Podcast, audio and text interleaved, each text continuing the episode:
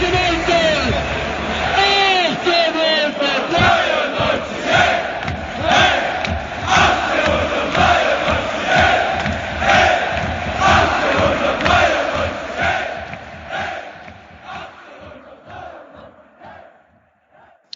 zwei Niederlagen in der Liga gewinnt der VfB 4 zu 1 gegen Augsburg. Nach 15 Spielen hat der VfB nun 21 Punkte.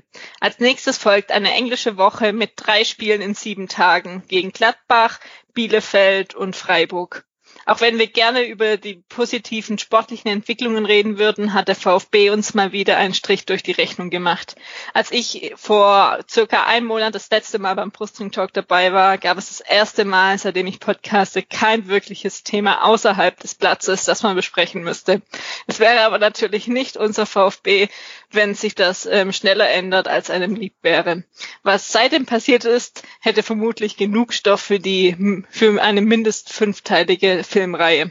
Eins steht fest, langweilig wird es nie rund um den VfB. Ich bin Jasmin und mit mir dabei vom Brustring Talk ist heute noch Martin. Hallo. Hallo. Auch mal seit langem wieder dabei und wir haben heute natürlich auch wieder einen Gast dabei. Und zwar den Christoph. Du warst schon mal dabei vor geraumer Zeit, aber für alle, die damals vielleicht noch nicht zugehört haben oder nicht wissen, wer du bist, stell dich doch mal ganz kurz vor, wer du bist, deine Verbindung zum VfB und wo man dich so im Internet finden kann. Okay, einen wunderschönen äh, guten Abend zusammen. Erstmal ihr beide frohes Neues an alle unsere Zuhörer. Ich bin Christoph, äh, auf Twitter Reybucanero74 und ich war tatsächlich bei euch, glaube ich, im Frühjahr 2019 zu Gast. Damals ging es, ich weiß nicht, ob ihr noch wisst, worum es ging, wahrscheinlich nicht. ja, es war damals. wäre das dann ja, ne? Nein, das war damals die, äh, das war die Geschichte mit äh, Markus Weinzier. Ah, okay. Ja, das war im Frühjahr 2019 muss es gewesen sein. Ja, und äh, da lief es äh, auch nicht gut. Da war eigentlich Markus Weinzier schon ja, The Walking Dead waren damals die Überschriften. Da war ich zum ersten Mal dabei, heute zum zweiten Mal. Vielen Dank für die Einladung. Ich freue mich hier zu sein. Ist eine, ja, ist viel passiert, gibt viel zu besprechen und ja, mein, meine Verbindung zum VfB. Ich bin im Großraum Stuttgart aufgewachsen, in Bietigheim-Bissingen und ja, mir wurde mir wurde der VfB in die Wiege gelegt. Mein Großvater, mein Vater, die haben mich mitgenommen als kleiner Zwickel ins Stadion und ja, ich glaube 1980 war ich zum ersten Mal bei einem, bei einem Heimspiel vom VfB. Und ja, mit einigen Unterbrechungen hat sich das bis heute gehalten und die Begeisterung ist immer noch da, trotz allem. Genau, du, du schreibst ja auch ein bisschen, vielleicht ganz kurz, kannst du da schon mal was dazu sagen? Du hast ja auch einen kleinen Blog, also nicht direkt du, aber du schreibst bei Stuttgart International mit. Ja, richtig. Also der, der Thomas, Tomalo auf Twitter, der hat mich vor einiger Zeit, hat er mich eingeladen, weil er gemerkt hat, dass ich äh, manchmal auch längere Threads geschrieben habe auf, äh, auf Twitter und hat mir angeboten, ob ich nicht Lust hätte, zwischendurch mal äh, einen Artikel zu schreiben. Am Anfang waren das noch relativ ja, sporadische Artikel und jetzt in letzter Zeit ist es immer häufiger geworden und macht mir großen Spaß. Und ja, Stuttgart International fast jede Woche eigentlich einen Artikel zu den Spielen oder eben auch zur Vereinspolitik, was gerade anfällt. Was gerade anfällt und was gerade auch wirklich, ja, leider uns, äh, wie es Jasmin schon im Intro gesagt hat, ja, aktuell wieder viel Nerven, Gedanken und ja, viele Zeichen, Diskussionen und so weiter äh, kostet oder bringt. Aber bevor wir da, damit starten, würde ich auf jeden Fall sagen, lass uns erstmal auf das ja, Schöne gucken, auf das aktuell, was wirklich schön ist beim VfB, nämlich das Fußballerische, das Sportliche. Und wir können auf einen ganz, ganz tollen Auswärtssieg in Augsburg zurückblicken. Auf ein 4 zu 1 nach, Jasmin hat es auch ähm, einführend schon gesagt, nach zwei Niederlagen, jetzt ähm, fand ich das immer schon echt nett, wie oft diese Niederlagen hervorgehoben worden sind, dass der VfB jetzt zweimal am Stück verloren hätte und ohne Tore. Dann dachte ich, da hat vielleicht mal jemand drauf geguckt, gegen wen wir da so gespielt haben. Es waren immerhin Wolfsburg und Leipzig. Das sind die Niederlagen natürlich immer, immer ärgerlich, so oder so, aber es waren keine, keine Schande da jeweils zu verlieren. Und jetzt fand ich ein daraus resultieren, sehr, sehr starken Auftritt in Augsburg und mit dem, wie gesagt, würde ich sehr, sehr gern starten, weil einfach vielleicht mal mit dem Schönen heute zu starten und nachher natürlich kommen wir auf jeden Fall noch auf die Präsidentschaftssituation zu sprechen und blicken natürlich auch voraus auf die englische Woche, die, wie von Jasmin auch schon gesagt hat, vor der Türe steht, die als nächstes kommt. Aber, wie gesagt, starten wir mit dem 4 zu 1 in Augsburg. Dann fang doch du, Christoph, einfach mal an. Wie war dein Eindruck? Hättest du so ein Spiel ähm, erwartet gegen Augsburg?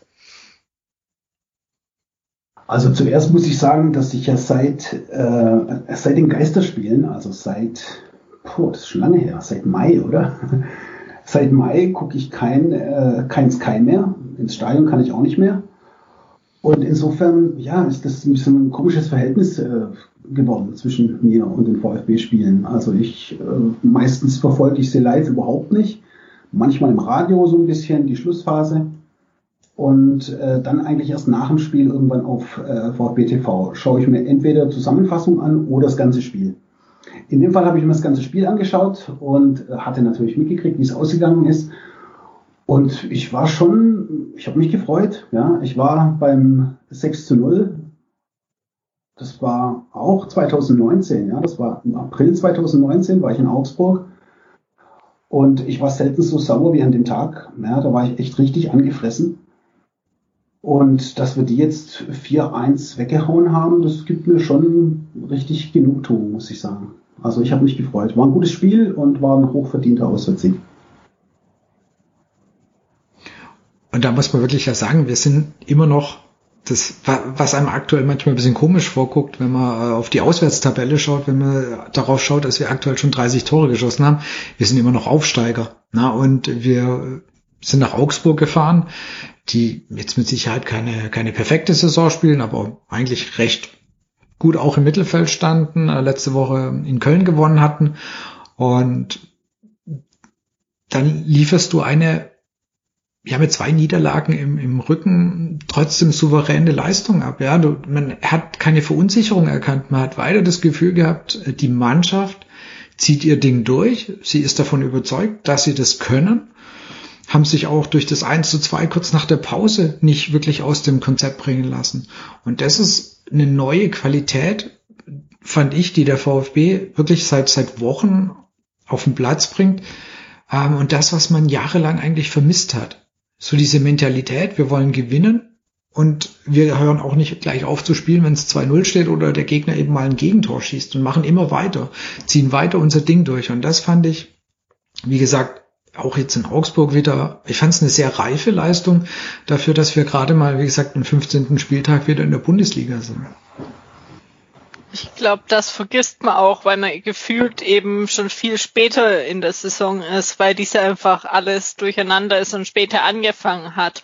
Und wobei ich sagen muss, am Anfang war ich noch nicht ganz so überzeugt. Also sag ich mal, was waren ungefähr die ersten 20 Minuten, hatte Augsburg schon noch relativ viele Chancen und VfB hat auch Fehler gemacht. Einmal kann ich mich noch erinnern, wo Silas den Ball ähm, verloren hat, direkt im oder am Strafraum ähm, an der Torauslinie und dann auch das war Mangala oder nee, Mangala war es in, ähm, in einer guten Position ähm, gefa oder in einer schlechten Position von VfB gefault hat, wo es dann den Freischuss gab, der an die ähm, Latte ging. Also da hat war gefühlt schon ein bisschen wackeln, aber dann hat sich die Mannschaft einfach ja gefangen und top nach vorne gespielt. Es waren immer hinten wieder ab und zu Fehler, aber das hat man dann, sag ich mal, trotzdem ähm, wettgemacht und auch jeder hat nach hinten geholfen.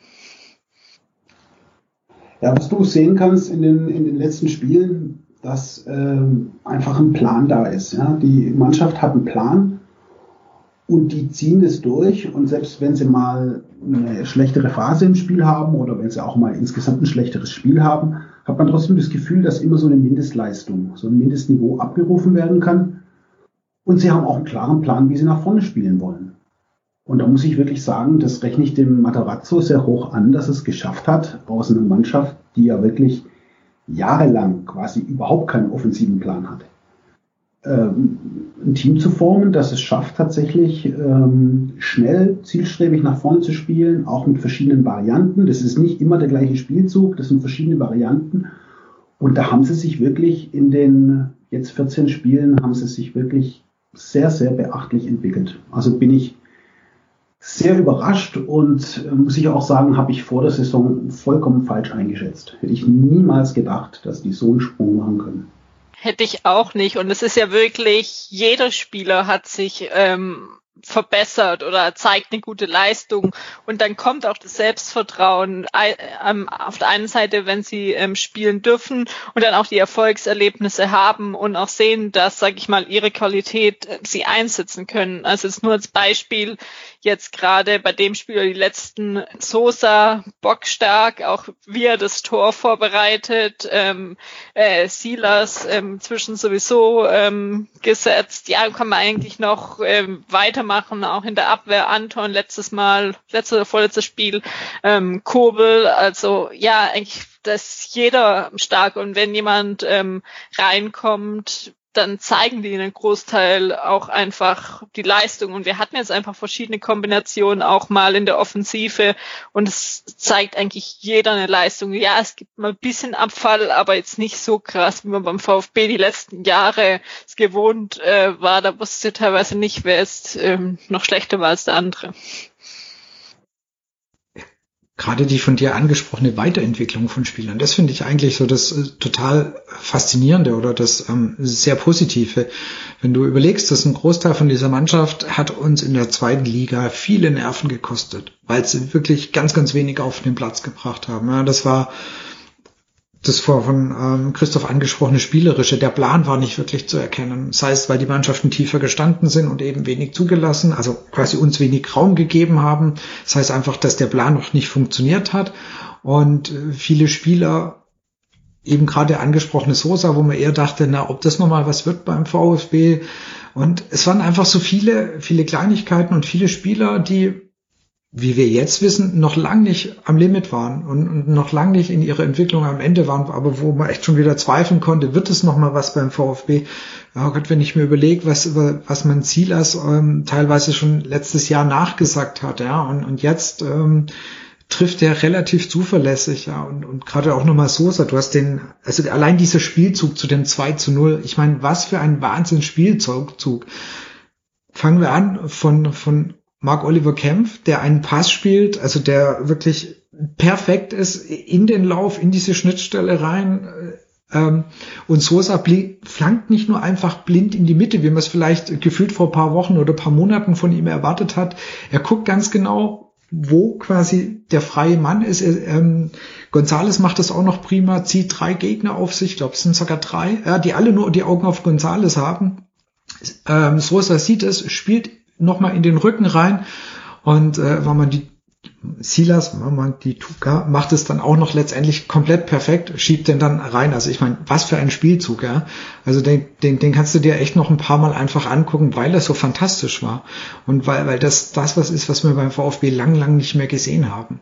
Aber ich meine, es geht weiter mit den weiteren Toren. Die, die Flanke von Gonzales auf Castro, ja. Also auch ganz bewusst, das war nicht irgendwie ein Zufallsprodukt, das war eine ganz bewusste Flanke dahin. Ja, war Wahnsinn. Also war wirklich spielerisch sehr, sehr überzeugend und das ist das, was mich total freut, dass da einfach diese Entwicklung da ist, ähm, dass sich da so viel ins Positive entwickelt hat, was man vor einem halben Jahr wirklich nicht gedacht hätte. Genau, und dann hat eben auch nicht eben, wie du vorhin schon gesagt hattest, eh auch so ein Rückschlag nach dem wirklich Tor, was Sekunden nach dem ähm, Anpfiff zur zweiten Halbzeit, was sich dann nicht irgendwie in sich zusammenfällt. Das haben wir schon alles gesehen beim VfB, nicht nur letzte Saison, die letzten Jahre. Und dass der, dass sie dann einfach weiterspielen, nicht ähm, irritieren lassen und dann äh, so gezielt weiterspielen, wie es einfach der Plan war. Und dann kriegen sie auch die Chancen mit der Qualität, die sie inzwischen haben. Und dann ist, sind solche Spielzeuge inzwischen auch kein Zufall mehr. Mich, ich erinnere mich noch an von Endo auf Gonzales, wo dann Gonzales auch quasi alleine vom Torhüter steht. Das ähm, kam dann oder geht schon wieder unter unter den allen Toren. Ähm, und da ist es eins zu vier ähm, mehr verdient und es gab ja immer noch zig andere Chancen, die sie hätten machen können, wie zum Beispiel Förster, der äh, dann äh, ja. Also da können wir nicht mehr von können sprechen, da sollten wir von müssen sprechen. Also, ja, oder so einfach. Du hättest ja am Ende ähm, noch deutlich höher gewinnen können. Da haben sie dann vielleicht auch nicht mehr ganz so durchgezogen, weil es dann irgendwann klar war und Augsburg sich auch aufgegeben hat. Aber das sind jetzt so, da äh, weinen wir jetzt nicht mehr. Aber es wäre halt trotzdem, ja, es gibt ein, ein gutes Gefühl und es, man sieht noch, es gibt immer noch bisschen Potenzial. Äh, nach oben oder Klimowitsch mal äh, wieder trifft oder so. Der hatte ja auch noch paar wirklich ähm, gute ähm, Chancen. Für, für den hat es mir leid getan, dass er nicht getroffen hat. Der hat echt verdient gehabt. Also der hat, der hat wirklich, ähm, auch ein, zweimal war es ja auch wirklich, wirklich knapp dann. Und, äh, dem hätte ich das Tor wirklich auch noch sehr, sehr gegönnt. Ich meine, er hat den Elfer da, rausgeholt kann man nicht sagen. Das Ding war, also für mich, man sieht es auch, hat es auch in der Zeitlupe gesehen, das ist wirklich direkt auf den Fuß, auf den Schlappen gestanden. Das, das musst du pfeifen. Also das, das sind eindeutige Elfmeter. Also da kann man auch nicht mehr sagen, er hätten irgendwie rausgeholt, weil was will er denn anderes machen, als da zu Fall gehen und, und ähm, den Elfer zu bekommen? Also auch der ein tolles Spiel und das ist eigentlich das, was, was mir auch so an, an was mir an der Mannschaft gerade gefällt, ist, ähm, wenn, wenn der, der eine mal oder der andere nicht trifft, dann tun es in der Regel andere. Also zum Beispiel gegen Union Berlin, ja, da, da an dem Tag hat es bei Gonzales und bei anderen einfach nicht geklappt. Dann kommt halt Kalajdzic rein und macht dann wiederum zwei Kisten. Also du hast immer das Gefühl, ähm, gerade wenn, wenn einer fehlt, wenn einer verletzt ist oder auch mal gelb gesperrt ist, es gibt jemand, der übernimmt diese Position, der übernimmt die Lücke und füllt den Platz dann auch. Und das ist einfach gerade auch eine Qualität, die wir haben. Ich meine, wie oft haben wir auf die Ersatzbank geguckt und gedacht, ach du Scheiße, wer soll denn da jetzt noch überhaupt dafür reinkommen? Heute guckst du rein und dann, dann siehst du, da sitzt noch ein Clement draußen, der mal eine Ecke, mal eine Flanke oder irgendwas bringen kann, Gefahr reinbringen kann. Also es sind auch Leute auf der Ersatzbank, ähm, die gebracht werden können und die auch dann mal ein Spiel nochmal mit beeinflussen können. Oder eben, wenn sie dann von Anfang an spielen, wie jetzt gerade wieder der Wechsel von Kalajdzic zu, zu Klimovic, das es funktioniert, ja. Und das finde ich halt kann man sagen, klar, die Mannschaft funktioniert gerade generell, deswegen geht es, aber das ist einfach eine Qualität, die wir aktuell ähm, definitiv haben. Und das System ist relativ unabhängig von den Spielern, weil überleg dir mal in der Zeit, Gonzales ist auch x Spiele ausgefallen. Das hast du dann auch relativ wenig gemerkt. Jetzt spielt er wieder, dafür sitzt ein Kalajdzic jetzt auf der Bank, aber du kannst trotzdem eben noch ein Kalajdzic und Kulibali dann immer noch während dem Spiel bringen. Also das sind ja auch äh, inzwischen wirklich gute Spieler, wo andere Bundesligisten auch so Qualität gern haben würde. Und was man jetzt vielleicht äh, dann über die Saison, wo es jetzt auch ein paar englische Wochen noch gibt, auch dann eine Chance sein kann, plus Pokal, dass äh, man da vielleicht einfach mal durchwechseln kann, auch wenn wir nachher nochmal drüber sprechen, eben drei Spiele in sieben Tagen, wenn man auch noch Sonntag, Mittwoch, Samstag spielt, ist auch relativ toughes Programm für die Spieler, die jetzt englische Wochen nicht unbedingt so gewohnt sind. Es gibt noch einen Punkt, den ich gerne anfügen würde zu dem Spiel, und zwar wenn man sich den Zusammenhalt der Mannschaft anschaut, wie die als Mannschaft zusammenarbeiten und wie die auch äh, sich gegenseitig pushen. Ich weiß nicht, ob ihr noch in Erinnerung habt, so in der ersten Halbzeit hatte der Gonzales wieder mal eine Phase, wo er ja, nach Ballverlusten sich so ein bisschen hat hängen lassen, ist nicht sofort mit zurückgelaufen, ist nicht sofort ins Gegenpressing gegangen. Der zieht dann seine Fresse, der, der mault dann ein bisschen rum. Und äh, irgendwann war eine Szene, wo er sich mit dem Radi Kedira irgendwie in die Haare gekriegt hat. Ja, da haben die irgendwie angefangen zu diskutieren und dann ähm, ja, war er wieder drauf und dran, irgendwie sich eine gelbe Karte abzuholen. Und dann ist der Anton, ist von hinten, ist er nach vorne gelaufen, hat ihn sich gepackt, hat ihn weggezogen, hat ihm irgendwas erzählt, hat gesagt, Alter, mach keinen Scheiß, positiv bleiben, du kriegst deine Chance. Ja? Und äh, was ist dann passiert, wie er das Tor vorbereitet hat, du hast vorher gesagt, Martin, der hat sich den Ball ja auch zurückgeholt. Ja? Der Ball war verloren und er hat ihn sich selber geholt an der Außenlinie und chippt ihn dann so butterweich rein, ja, geht auf den Mann. Und da sind einfach solche Szenen, wo du denkst, okay, ja, die unterstützen sich gegenseitig und stehen als Mannschaft zusammen und äh, holen sich am Ende dann die drei Punkte vollkommen verdient in, in Augsburg. Gruß an Heiko Herrlich, weiß nicht, welches Spiel der gesehen hat. Ja. Also, keine Ahnung, der wie so ein HB-Männchen, ja, wie so ein Aufziehmännchen steht er in der Seitenlinie, benimmt sich das ganze Spiel daneben und dann nach dem Spiel erzählt er, äh, nur wegen des unberechtigten Elfmeters äh, sei das Spiel gekippt. Ich weiß nicht, was der gesehen hat. vor allem, ich weiß auch nicht, welchen unberechtigten Elfer der gesehen hat, aber ja. Also Dennis Aogo meinte ja auch der Elfer nicht ja, unbedingt. Der hat ja 16 Jahre Bundesliga. Über Dennis Aogo brauchen wir auch nicht weiter sprechen. das ist, äh, das ist äh, irgendwie, glaube ich, der falsche Ratgeber bei uns. Also ich fand es auch, also die, die Stimme von Heiko Herrlich und interessant auch übrigens, was auch im Rasenfunk ja angesprochen worden ist, ähm, das war schon arg optimistisch, ähm, wie, eigentlich, wie er eigentlich seine Augsburger gegen uns aufgestellt hat. Jetzt mal, also hat er die Spiele vom VfB davor nicht gesehen? Also nur so eine Frage. Also er kann eigentlich nicht wirklich die VfB-Spiele angeguckt haben, weil sonst hätte er, hätte er seine Augsburger nicht so hoch stehen lassen, weil das ist eher nicht das beste Rezept gegen uns aktuell. Ja, das stimmt. Müssen Sie sich fragen lassen, warum Sie gerade im Sechserraum haben Sie ja das überhaupt nicht geschafft zu verteidigen. Castro hat ein super Spiel gemacht in der Position hinter den Spitzen wieder mal und ja, das passt einfach im Moment zusammen. Da kommen die richtigen Bälle in die richtigen Räume und dann spielen sie es zielstrebig aus und schöne Sache.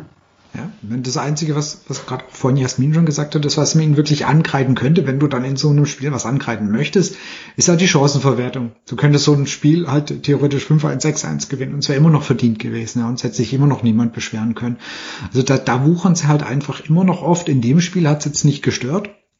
In anderen ist es halt eher ein bisschen kritischer. Da musst du halt ähm, deine Chancen doch dann eher nutzen. Ähm, jetzt kommen Gladbach, Bielefeld und Freiburg.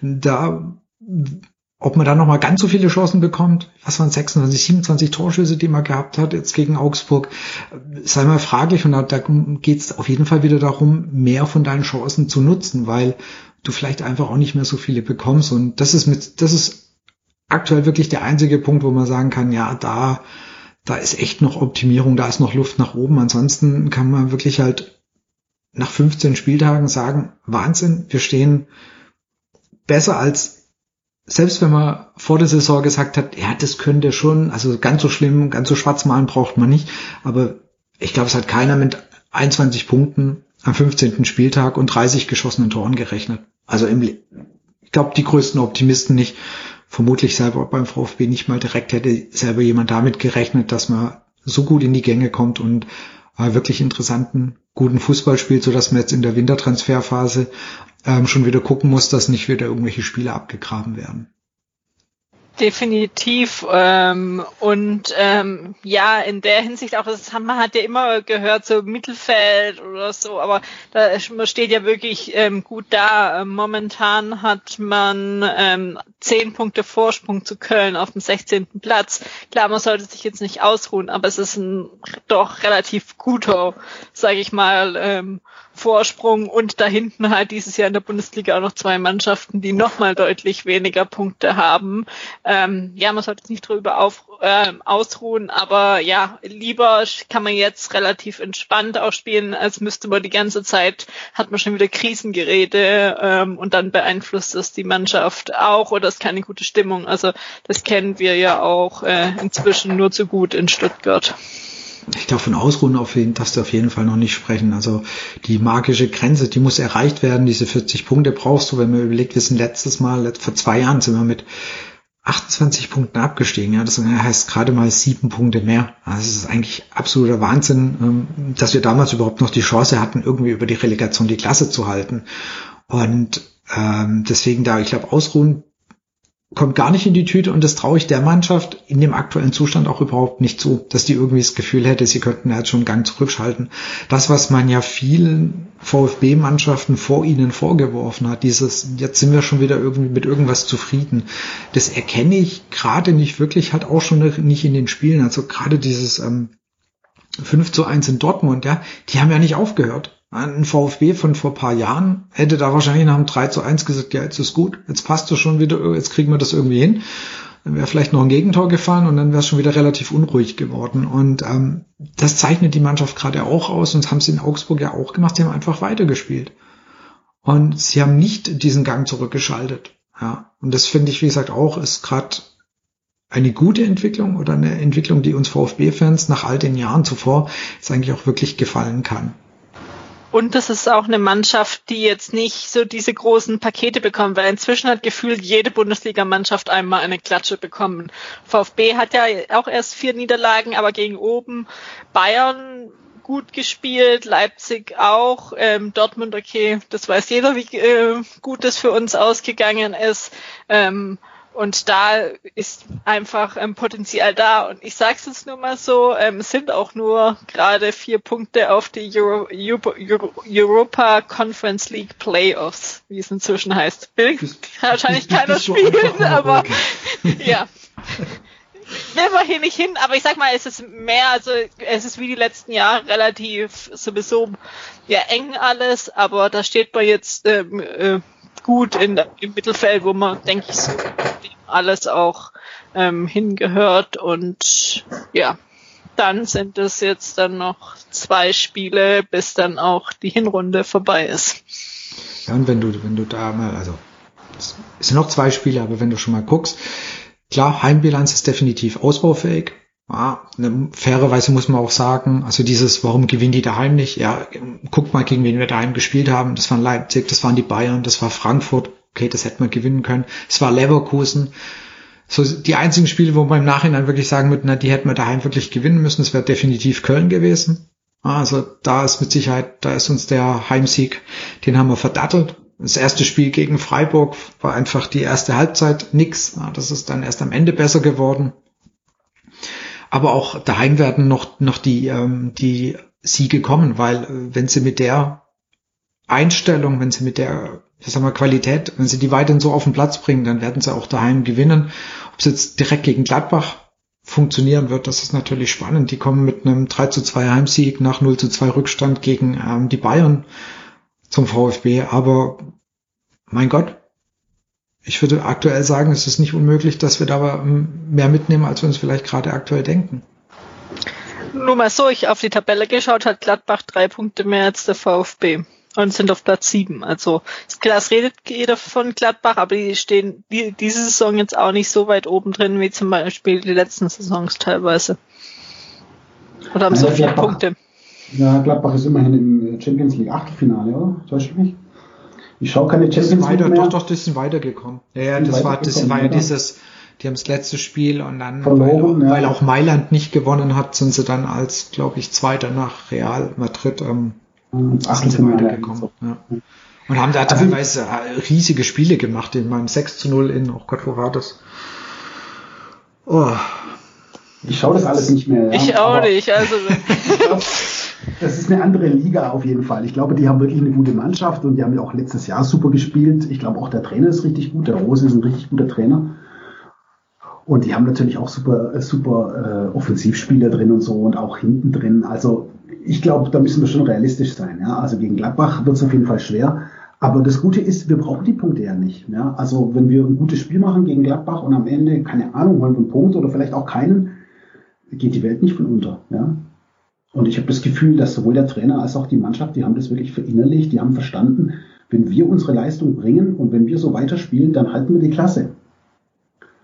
Richtig. Und ja, alles andere, der, der, Materazzo fand ich ganz lustig, der, ich glaube, das war gestern in, in SWR Sport, da im Interview wurde er irgendwie gefragt, naja, äh, mit diesem Heimfluch und auswärts irgendwie auf Platz eins in der Auswärtstabelle und zu Hause ist die Bilanz so schlecht, noch kein einziger Sieg, woran es denn liegen könne und so. Und dann hat er so geguckt, ja, so richtig analytisch und hat gesagt, also ich habe mir das auch mal angeschaut, ja, und ich habe wirklich versucht, irgendwas zu finden, aber ich habe nichts gefunden.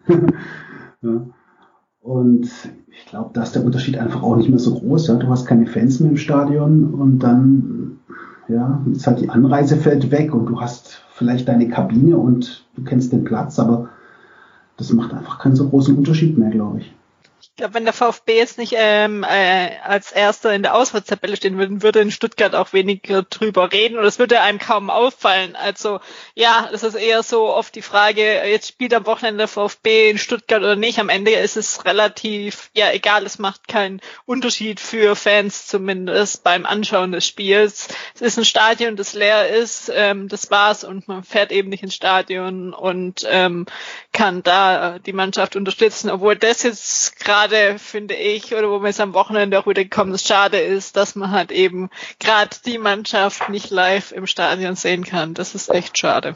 Stell euch mal den Auswärtsblock vor, ja, nach dem 4-1. Da wäre so die Hölle los gewesen, ja, das wäre, das tut mir am aller, allermeisten weh, auswärts wie zu Hause, ja, dass du da nicht stehen kannst und dass du nicht dieses 4-1 feiern kannst.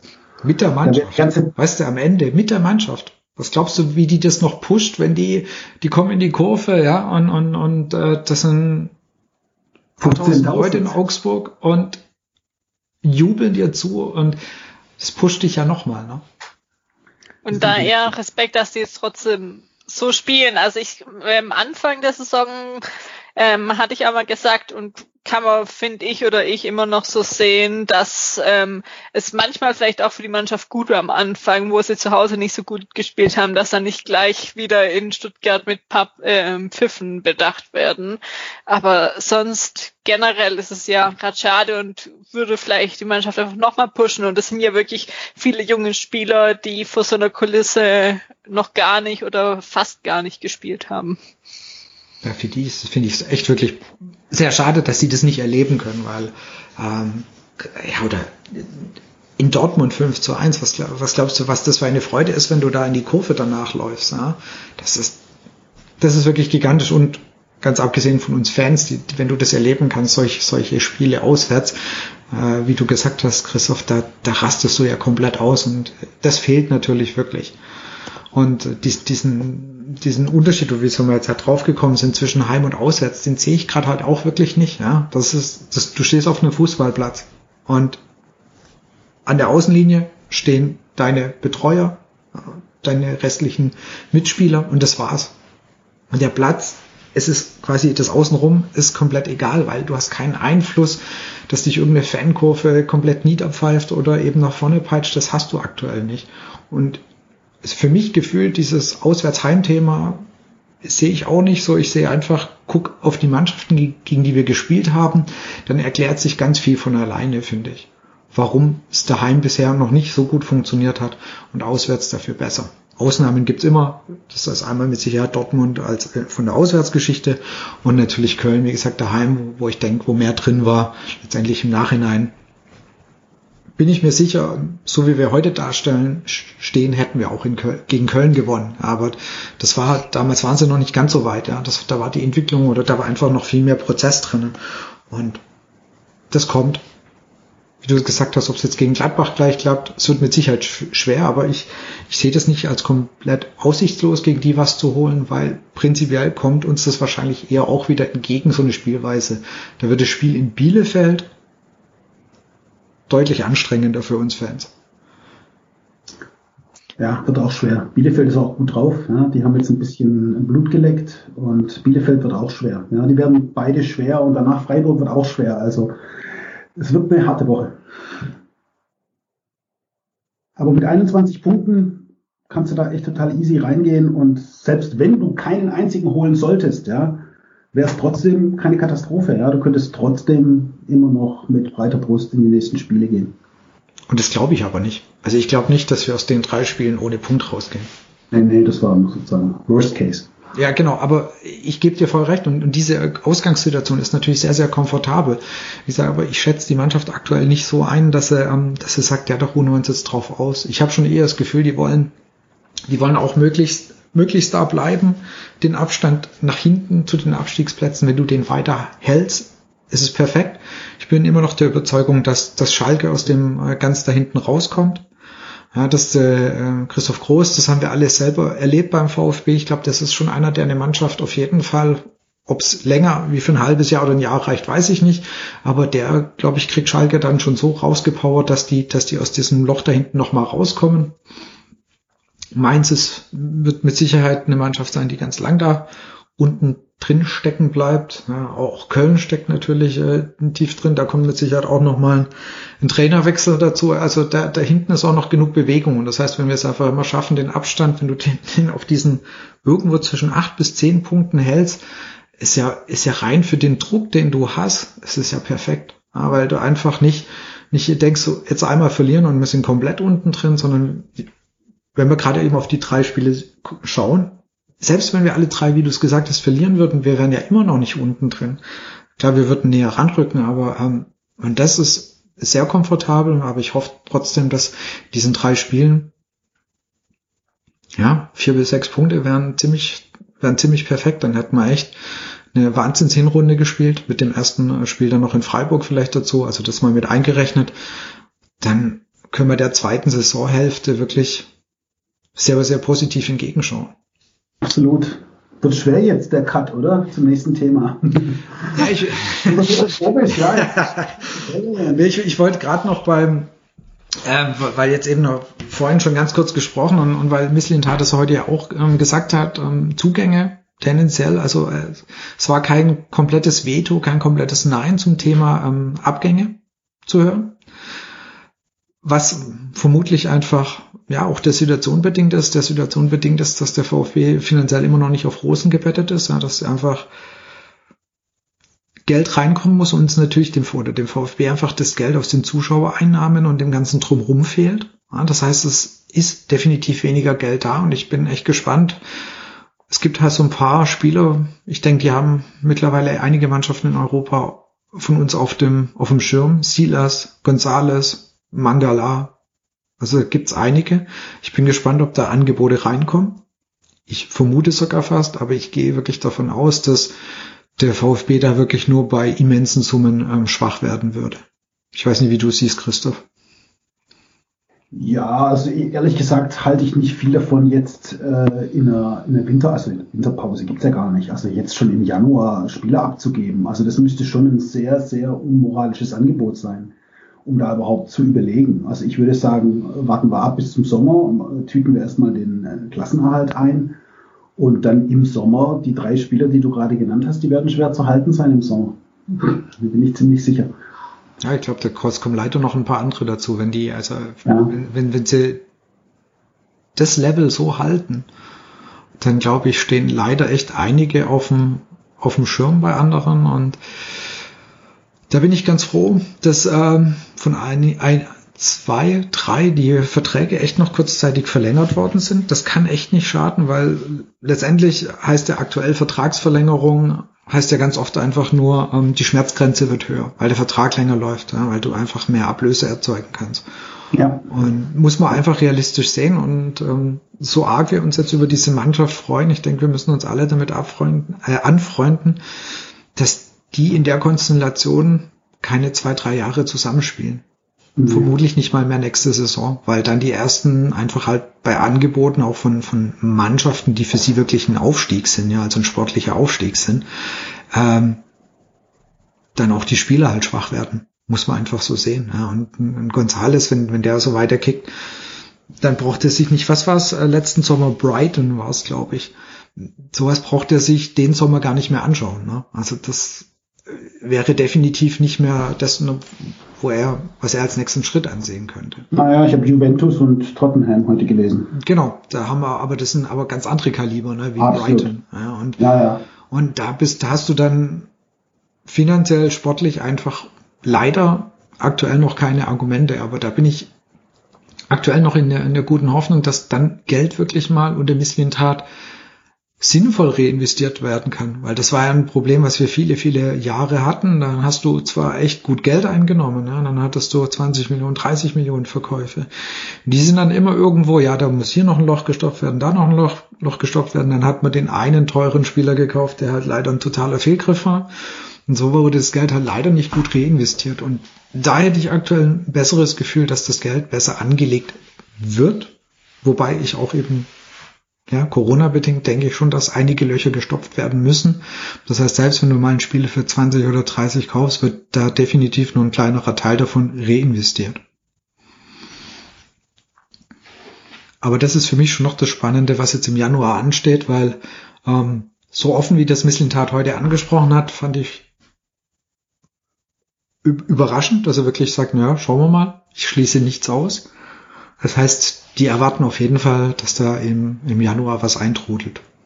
Es fällt, fängt jetzt ja gerade auch erst an, richtig Fahrt aufzunehmen, weil es waren jetzt oder kommen jetzt ja gerade erst, sage ich mal, die ersten Gerüchte auf, weil sonst hätten wir jetzt irgendwie denken können, ist ja noch gar keine Wechselphase und äh, irgendwas mit äh, Mangala habe ich vorhin noch kurz gelesen, aber das wird jetzt die nächsten Tage wird da wahrscheinlich komplettes Gerüchte-Thema alle Mannschaften einfach mal durchgemacht werden und mhm. ja und Spieler wahrscheinlich auch und dann mal schauen wie es aussieht. Ich hoffe, es bleiben soweit alle, also von denen, die jetzt ähm, Stammspieler sind und ja auf der Bank oder gibt es auch relativ wenige, die jetzt, wo man denkt, die vielleicht ähm, wechseln. Ich weiß nicht, vielleicht finden sie für Mack noch ähm, eine Mannschaft, wo sie ihn ausleihen, aus, ausleihen können. Das hatten sie ja im Sommer schon versucht. Eher vielleicht dann bei ein, zwei Spielern in die Richtung, aber sonst hat man generell, denke ich, eigentlich einen relativ guten gute Größe von Kader. Man muss auch immer sehen, dass man jetzt fünf Einwechselspieler hat, ähm, die man ausnutzen kann und sonst vielleicht immer noch ein, zwei Verletzungen geben kann. Und momentan fallen ja auch, glaube nur drei, vier, fünf Spieler ähm, aus, teilweise ja auch länger. Also von dem her, ja, hoffe ich mal, dass es relativ so gut bleibt und man so weitermachen kann. Es gab selten, dass man sich das gewünscht hat beim VfB. Ja, also selbst äh, Clement hat ja gemeint, dass er, dass er eher bleiben würde. Also war, ich glaube, war letzte Woche gab es da eine Meldung dazu. Das wäre zum Beispiel so ein Kandidat gewesen, wo, wo es mich nicht überrascht hätte, wenn er sich zumindest umguckt, weil er ja sportlich nicht wirklich gerade eine, eine größere Rolle spielt. Und das heißt, aber selbst der meint eher, er bleibt. Also irgendwie scheint das Matarazzo auch den Spielern auf der Reservebank den Auswechselspielern, Einwechselspielern zu zeigen, hey, du bist irgendwo wichtig oder du bekommst deine Chance, was ja eigentlich auch recht positiv ist, dass keiner so ganz offensichtlich unbedingt weg möchte.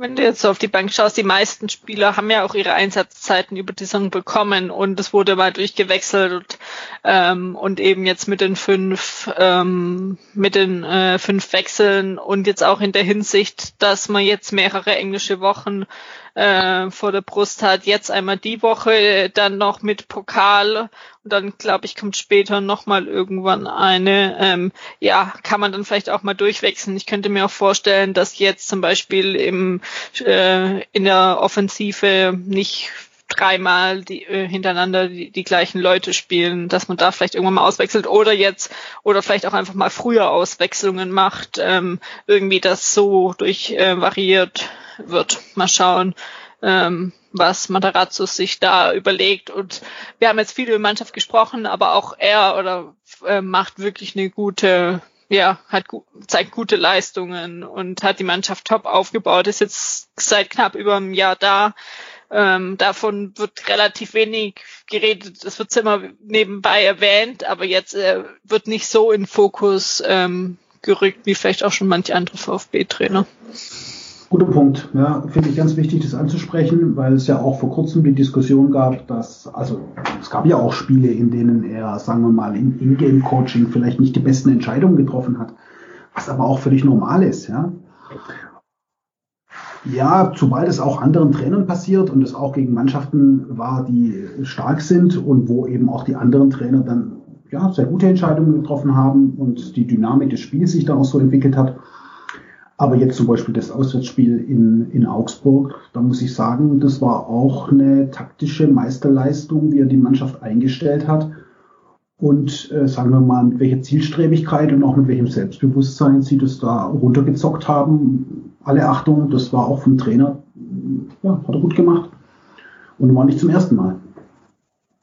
Genau, und ich denke, das sind einfach, äh, weil du es gesagt hast, in ein, zwei Spielen, hat man gedacht, hm, wieso der Wechsel oder das war jetzt vielleicht nicht so perfekt. Ähm, da ist er einfach ja auch noch, da hat er ja auch noch, noch nicht diese jahrelange Erfahrung in der Bundesliga. Ja. Das, ähm, der wird Spiele haben, auch wieder Spiele haben oder hatte schon Spiele, wo wir vielleicht eher den Kopf geschüttelt haben, aber auch das gehört dazu. Und ich habe eben auch das Gefühl, auch er hat sich in diesem Jahr wahnsinnig entwickelt. Ja, also auch da ist von ihm ist auch eine Entwicklung zu sehen. Also nicht nur was seine Spieler betrifft oder sondern auch was, was ihn eben betrifft. Und ja, dass ein Trainer beim VfB länger als ein Jahr da ist, da kannst du ja auch echt schon mal ein paar Kreuze in den Kalender reinmachen. Das ist schon echt auch was echt Tolles. Und ich habe auch nicht das Gefühl, dass er, da müsste echt schon arg viel schiefgehen, dass er in den nächsten Wochen irgendwo wackeln würde. Das heißt, das sieht aus, als ob wir da mal wieder einen Trainer ein bisschen länger haben und das ist auch neben dem ganzen, was jetzt gerade sportlich auf dem Platz passiert, ist das auch ein schöner ja, Nebeneffekt oder eine sehr schöne Sache und damit haben wir aber dann das Sportliche wirklich, also gerade das, was positiv ist, dann wirklich langsam Haken dran und wie gerade von dir schon angedroht, kommen wir dann wirklich langsam eher zu den, zu den gerade nicht so Sachen, die nicht so gut laufen, nämlich ähm, alles, was abseits von dem Platz passiert. Aber ganz kurz, genau, Jasmin hat nämlich hier noch einen Marker drinnen und ähm, da steht, wir bräuchten noch einen Tipp für dich gegen Gladbach. Von dir, Christoph. Gegen Gladbach? Ja. 2-2. Du, Martin? Ähm, 1 zu 0. Und ich sage mh, 1 zu 1. Dann noch, wir hatten auch schon das Thema, wie viele Punkte holt der VfB in den drei Spielen in der englischen Woche, Christoph? Mm, vier Punkte. Martin? Lass mal überlegen. Machen wir äh, fünf. Ich habe das sechs machen dann. Ich habe überlegt, ob ich sechs mache oder äh, Gott, dann passt das gut. So, dann so. kommen wir zu dem Thema, wo wir uns bis jetzt schon äh, drum gedrückt haben. Äh, ja, wie schon erwähnt, ähm, es war auch zwischen Weihnachten und Neujahr äh, genug los beim VfB zum Diskutieren. Und zwar jetzt mal, um grob eine Chronologie ja, zusammenzufassen. Ähm, es gab, das war schon Mitte ähm, Dezember, ähm, ungefähr die ersten Berichte, dass es Unstimmigkeiten zwischen Vogt und Hitzesberger geben sollte. Das war soweit auch. Ähm, dann am 30.12., ähm, wo eigentlich jeder oder auch Journalisten gehofft haben, ein bisschen Ruhe zu bekommen, hat der SWR vom Autor Oliver ähm, Trust veröffentlicht, dass Hitzesberger der vierte Präsidentschaftskandidat oder Bewerber ähm, ist. Am gleichen Tag, paar Stunden später, hat Hitzesberger einen offenen Brief ähm, äh, veröffentlicht. Am Tag drauf äh, dann Vogt. Am 2.1. Ähm, vorm Spiel gegen Leipzig gab es ein äh, wie wir kann es nennen, klärendes Gespräch zwischen äh, Vogt und Hitzesberger, was sie dann auch über Twitter verlauten lassen haben. Am 6.1. hat der Vereinsbeirat ein ähm, Statement herausgebracht, wo sie Vogt und Hitzesberger gebeten haben, jetzt eher ruhig zu sein, wenn man so nennen möchte, und ähm, bekannt geben, dass Hitzesbergers Bewerbung rechtlich geprüft wird. Und jetzt gerade ähm, oder diese Woche laufen die Gespräche mit den ähm, Bewerbern ums Präsidentschaftsamt an. Also um noch, wenn die Leute das vielleicht später hören sollten, wir nehmen am 11.01. auf. Wir wissen nicht, was bis, bis Veröffentlichung oder was man jetzt hört, irgendwie noch passieren wird. Ja, das ist so grob zusammengefasst. Ähm, dazwischen zu jedem der verschiedenen Punkte und Ereignisse kann man wahrscheinlich eine eigene Podcast-Episode aufnehmen. Nur wir wollen jetzt mal, sag ich mal, generell einschätzen, darüber sprechen und wir hatten auch Fragen von euch ähm, uns eingeholt, um die dann jetzt auch mit reinzunehmen, dass wir, sage ich mal, die Hauptpunkte ähm, soweit jetzt mal besprechen und ja, euch da ein bisschen jetzt auf dem Laufenden bringen. Es hört sich so arg un unspektakulär an, aber wenn du überlegst, was in der in diesen zwei Wochen alles passiert ist, wie viel da erstmal wieder zu Bruch gegangen ist, was gefühlt jetzt über eineinhalb Jahre, zwei Jahre aufgebaut worden ist, das war schon, ist schon echt ein, äh, ein starkes Stück, was da passiert ist. Und so kurz nach Weihnachten, wirklich, wo man gedacht hatte, cool, ähm, wir stehen sportlich gut da und dann geht's da richtig Schlag auf Schlag. Ich meine, angefangen hat ja auch schon damit, dass ähm, die Bewerbungen für die, für die Präsidentschaft, das war, glaube ich, da war Mitte Dezember, 17. oder 18. Da war da ja der der Schluss für die Bewerbungen und was da ja schon etwas komisch war, ja, wir, es waren klar, es waren drei Bewerbungen da von logischerweise äh, von Klaus Vogt, dann von dem von dem C aus, ähm, der gerade aktuell, glaube ich, in Österreich wohnt, aber irgendwo gebürtig hier aus der Gegend kommt, genau aus, aus dem Remstal kommt, von der äh, dritten, von der Dame, die ich jetzt nicht weiter ausführen möchte oder muss und dann war eben noch das Fragezeichen, die Bewerbung. Und da ging es ja schon ein bisschen so los mit dem, ähm, ja, sagen wir mal, grübeln, diskutieren, überlegen, wer könnte das sein? Ist das ein Kandidat, der vom äh, Vereinsbeirat gewünscht ist oder vom Verein oder in dem Fall eher von der AG gewünscht ist? Entschuldigung, also da war, da ging es ja so ein bisschen das Diskutieren los und ähm, wie gesagt, der Paukenschlag kam dann ja logischerweise im ja, 30. kurz nach Weihnachten, also ganz am Ende des Jahres, kam dann der Paukenschlag von Hitzelsberger. Und vielleicht äh, für alle, die sich, ich weiß nicht, wie, wie weit ihr euch jetzt mit, mit dem VfB, mit dem Konstrukt von der EV, dem, der AG eben beschäftigt habt, aber es ist so, was vielleicht auf den ersten Blick äh, vielleicht nicht komplett offensichtlich ist, ist ja ähm, die AG, der größte quasi Anteilseigner von der AG ist ja immer noch der EV. Ja? Und ähm, bisher ist es auch getrennt. So. Mit knapp 90 Prozent, Martin. Ich glaube, an der Stelle ist es wichtig, dass man sagt, das sind, sind äh, ja. knapp 90 Prozent. Genau. Ja? 88,5 oder irgendwas, genau, je nachdem, wie viel Daimler ne, jetzt halt initial gehabt. Also genau wirklich, den absoluten Großteil ist von der EV und der Präsident im, im, Namen von Klaus Vogt hat einfach auch so ein bisschen wie eine Kontrollfunktion. Das heißt, der guckt auch mal bei der AG auf die Finger, was da so läuft und was da so passiert. Was er ja auch gemacht hat, als es um dieses Thema ähm, von, dem, von dieser Datengeschichte ging, ja, wo er gesagt hat, hey Jungs, das muss aufgeklärt werden und da setze ich mich da dementsprechend dafür ein, was ja eine von den großen äh, Streitthemen ist.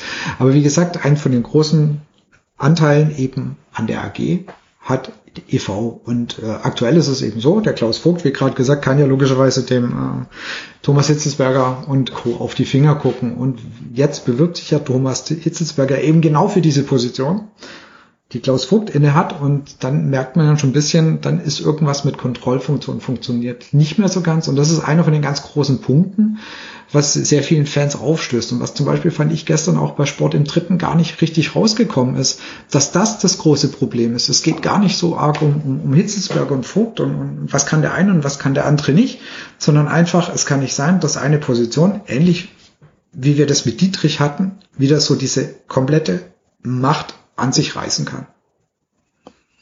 Das und dann noch auch die Position, wie Hitzesberger das geäußert hat. Also den offenen Brief zu besprechen, äh, würde auch jetzt zu lang dauern. Da wurde auch schon viel darüber geschrieben, aber einen vierseitigen Brief zu veröffentlichen, wo wirklich Vogt äh, deutlich kritisiert wurde, ähm, sehr klare Worte gefunden wurden und die Art und Weise, das ist, glaube ich, auch vielen aufgestoßen. Wenn es von Anfang an kommuniziert worden wäre, er hat sich da beworben aufs Grund XY, wäre das, glaube ich, auch nicht ganz so aus dem Ruder gelaufen mit der Art und Weise, wie es ist.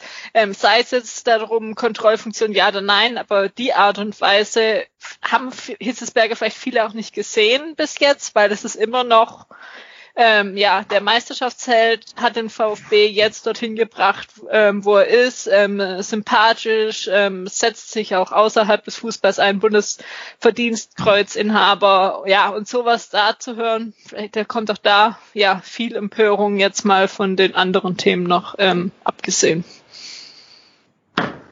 Ja, ich glaube, dass es da in der Diskussion, in der Debatte, und zwar sowohl in der öffentlichen Debatte als auch, äh, sagen wir mal, in den Gesprächen, die ich so mit Leuten führe, die äh, sich für den VfB interessieren, dass da so ein paar Sachen durcheinander kommen manchmal. Ja. Und die erste Sache, die mir überhaupt nicht äh, passt und die ich auch einfach für falsch halte, ist diese Überschrift Machtkampf Hitz gegen Vogt.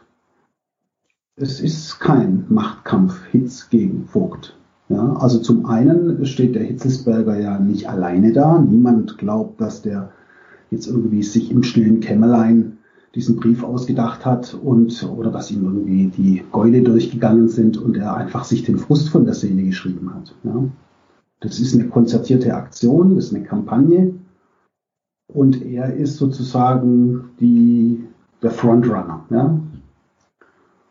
Und für mich geht es auch nicht um Vogt oder nicht nur um Klaus Vogt. Natürlich wird er persönlich scharf und ungebührlich angegriffen in diesem, in diesem offenen Brief. Aber äh, es geht auch um das Amt des Präsidenten des VfB Stuttgart 1893 e.V. Darum geht's. Ja, es ist nicht möglich, dass der Vorstands Vorstandsvorsitzende der AG, die zu knapp 90 Prozent vom e.V. gehalten wird, auf diese Art und Weise den Präsidenten angeht, der gleichzeitig Aufsichtsratsvorsitzender ist. Das geht einfach nicht. Und dass dann aus dem Verein kein einzig, keine einzige Stellungnahme kommt, kein einziger Kommentar, niemand hat sich geäußert. Was ist mit den Präsidiumsmitgliedern? Richtig. Haben die seine Sprache verloren? Was ist mit dem Vereinsbeirat? Hat er seine Sprache verloren? Der hat jetzt ein Statement rausgebracht, wo er beide dazu auffordert, äh, sich nicht mehr in der Öffentlichkeit zu äußern.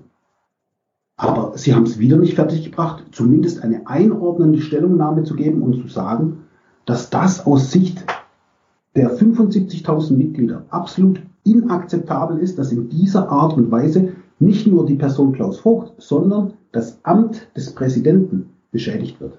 Und das ist für mich ein entscheidender Punkt.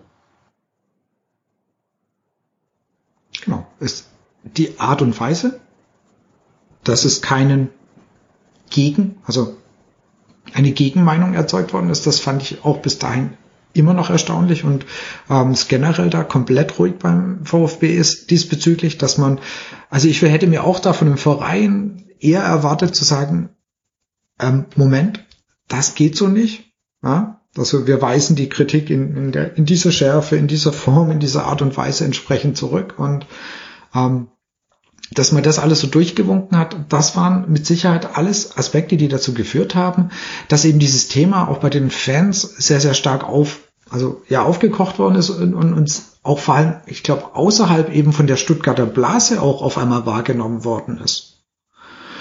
Und wie du es gesagt hast, das war nicht Hitzelsberger allein.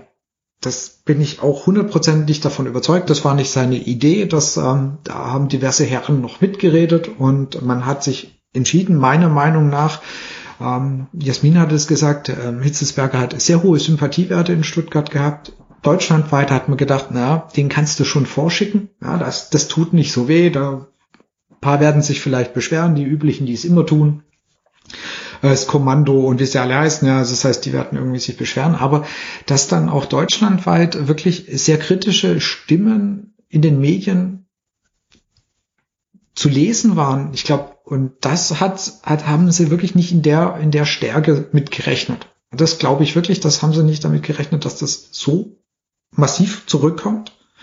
Sie haben gedacht, das kann man aussetzen, wie viel davor beim VfB auch immer ausgesetzt worden ist, so wie sie am liebsten die Datentransfer, äh, Dat, den Datenskandal auch aussitzen würden oder ausgesessen hätten, wenn da nicht irgendwann mal was losgetreten worden wäre. Und da muss ich aber sagen, ist, auf der einen Seite, ja, sie sind überrascht, aber ich hatte Hitzelsberger und ich schätze ihn eigentlich immer noch für sehr intelligent ein. Und dass er, er hat es doch alles mitbekommen, wie das mit Dietrich gelaufen ist. Das kann doch nicht alles an ihm vorbeigegangen sein. Und es muss ihm doch klar gewesen sein, dass es immer noch eine große kritische Masse beim VfB gibt die genau auf sowas gucken. Also Fans, Medien auch. Ja, dass es Leute gibt, die auf sowas ein Auge haben und dass das eben nicht durchgewunken wird. Und diese Art und Weise ist auch das, was überhaupt nicht mal in meinen Kopf reingeht. Wenn das Ziel ist, dass du Klaus Vogt nicht mehr als Präsidenten haben möchtest, als AG, warum wählst du diesen Weg der kompletten Konfrontation?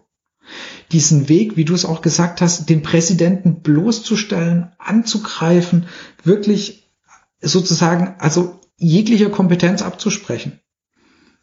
Warum wählst du nicht einen Weg, in dem du sagst, schreibst auch deinen offenen Brief meinetwegen, hey Klaus, du hast das bis, also du hast die Fans wieder, ähm, das ist im Verein, du hast äh, tolle Sachen angestoßen, es mit dem Frauenfußball wird, aber so, wir in der AG haben halt so das Gefühl, das passt nicht so ganz und wir würden euch einen Kandidaten X vorschlagen und ähm, den schlagen wir von der AG aus als Präsident vor, weil wir glauben, dass damit eben die Zusammenarbeit EV und AG einfach besser werden kann.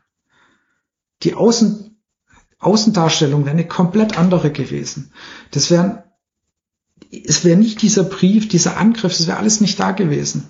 Und das geht nicht in meinen Kopf, wieso man diesen Weg wenn man Klaus Vogt nicht als Präsident will, warum man diesen Weg nicht anders gegangen ist. Das ist die Fallfrage, wie, wenn, also wenn das wirklich der Grund gewesen sein sollte, du möchtest Vogt nicht weiter als Präsident haben, wie hättest du ihn wegbekommen oder wer hätte der andere Kandidat sein müssen? Der Vogt ist, ist beliebt bei den Fans, weil äh, dann hättest du jeden anderen, den du da hinstellst, außer gefühltes echt Hitzesberger, hätte keine Stimmen, hätte von meinem Gefühl aus nicht gewonnen ähm, gehabt, also oder würde nicht gewinnen. Also ja, war das der letzte Verzweiflungsakt, Hitzesberger das so vor ähm, zu schicken und ja, unterschätzt, glaube ich, haben sie es auch, aber gab es wirklich schon mal rund um VfB so eine Welle auch aus dem Fanbereich oder ich sage es mal äh, Blogs, Podcasts oder auch Artikel, die in Zeitungen ähm, erschienen sind über so ein Thema, weil es war selbst bei der Ausgliederung gefühlt nicht so, aber das war halt auch ein schleichender Prozess und das war jetzt ja eher ein einmalig oder auf, von einem Tag auf den anderen, wo es richtig explodiert ist. Ja, ich fand schon, dass bei der Wahl von ähm, Wolfgang Dietrich waren die Stimmen auch sehr ähm, negativ. Da ist auch einiges auch gerade in der Fankurve sehr deutlich gesagt worden. Ähm, er ist mit sehr wenigen Stimmen damals gewählt worden, wenn man es überlegt. Das war, waren paar 50 Prozent. Also das war, da ging auch einiges. Und klar, du brauchst einen guten Kandidaten, den du dagegen stellen kannst. Man muss immer fairerweise sagen, ähm, Vogt ist, glaube ich, jetzt auf, ich sag mal, in Twitter-Kreisen vielleicht höher angesehen wie in, in, in Facebook-Kreisen oder in anderen Kreisen, ja, das, das, soll, das darf man auch nicht wirklich außer Acht lassen. Ja, also er, und er hat mit Sicherheit auch nicht alles richtig gemacht. Steht, denke ich, außer Frage. Auch er hat Sachen wahrscheinlich nicht in, in dieser äh, ganzen Datenaffäre vielleicht auch nicht perfekt eingefädelt, aber nichtsdestotrotz, er hat sich eigentlich nicht, soweit ich weiß, nicht wirklich was zu Schulden kommen lassen. Und wenn du natürlich von der AG aus einen anderen Kandidaten willst, wenn du sagst, Vogt sollte nicht mehr aufgestellt werden oder nicht mehr gewählt werden, dann hätte ich halt aus meiner Sicht eher versucht, einen guten Kandidaten herzubekommen. Es war ja ab und an gemunkelt, dass Kakao einer gewesen wäre, ob der jetzt nicht bereit war oder nicht wollte oder es nur ein Gerücht ist, ich weiß es nicht, da hättest du schon ein gewisses Gegengewicht gehabt. Auch Meisterspieler, auch mit großen Renommee unter den VfB-Fans. Da hättest du schon die Chance gehabt, so einen durchzudrücken. Bin ich mir ziemlich sicher. Ein geschickter ähm, Wahlkampf dazu, das kann funktionieren. So hast du jetzt eine Eskalationsstufe. Hm. Apropos geschickter Wahlkampf, Martin, wenn du das gerade sagst.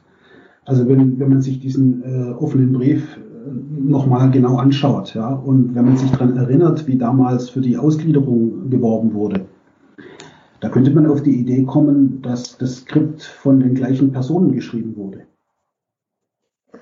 Ich weiß nicht, ob ihr euch erinnern könnt, gestern fand ich das lustig, als in äh, diesem Interview, was ansonsten nicht so besonders interessant war, im äh, SWR Sport, hat der Oliver Trust hat einen ganz, äh, ganz lustigen Satz gesagt. Ja, der hat gesagt, äh, diese, dieser Brief, der kam im Abgang mit einer feinen Note Erpressung. Ja.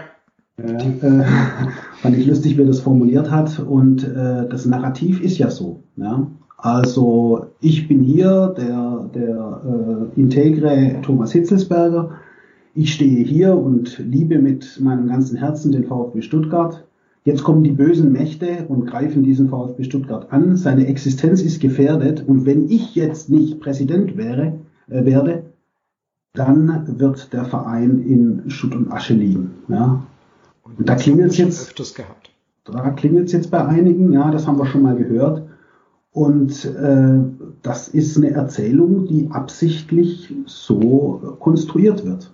Ja. Und dazu kommt dann noch die Geschichte, wenn Hitzelsberger nicht mehr beim VfB ist, wenn Hitzelsberger unter Umständen gehen muss, weil Vogt ihn vergrault hat, weil er mit ihm nicht zusammenarbeiten kann, dann geht auch Misslintat und dann bricht alles zusammen, was wir uns aufgebaut haben. Genau. Und das ist, diesen Joker kannst du halt gerade recht gut ziehen. Diesen, wir haben ja sportlichen Erfolg, das wollt ihr doch nicht wieder zerstören. Da wollt ihr doch nicht, ihr wollt doch nicht wieder zurück in die zweite Liga. Ihr wollt es doch nicht alles wieder, ja, alles wieder zurückdrehen, alles wieder kaputt gehen lassen. Und diese quasi, wir haben da jetzt was erreicht und da ist eine Kontinuität da und die soll natürlich gewahrt werden. Und ganz klar, mit dem Joker kannst du halt aktuell spielen.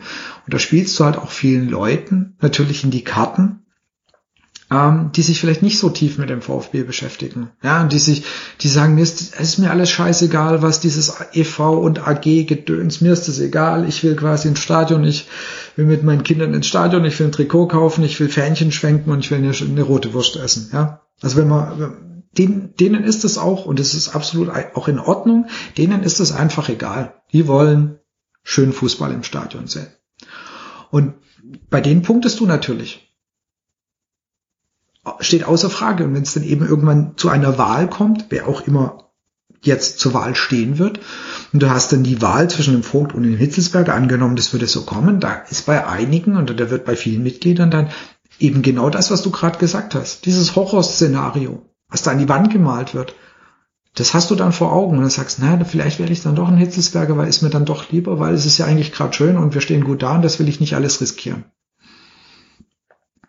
Deswegen zieht der Joker.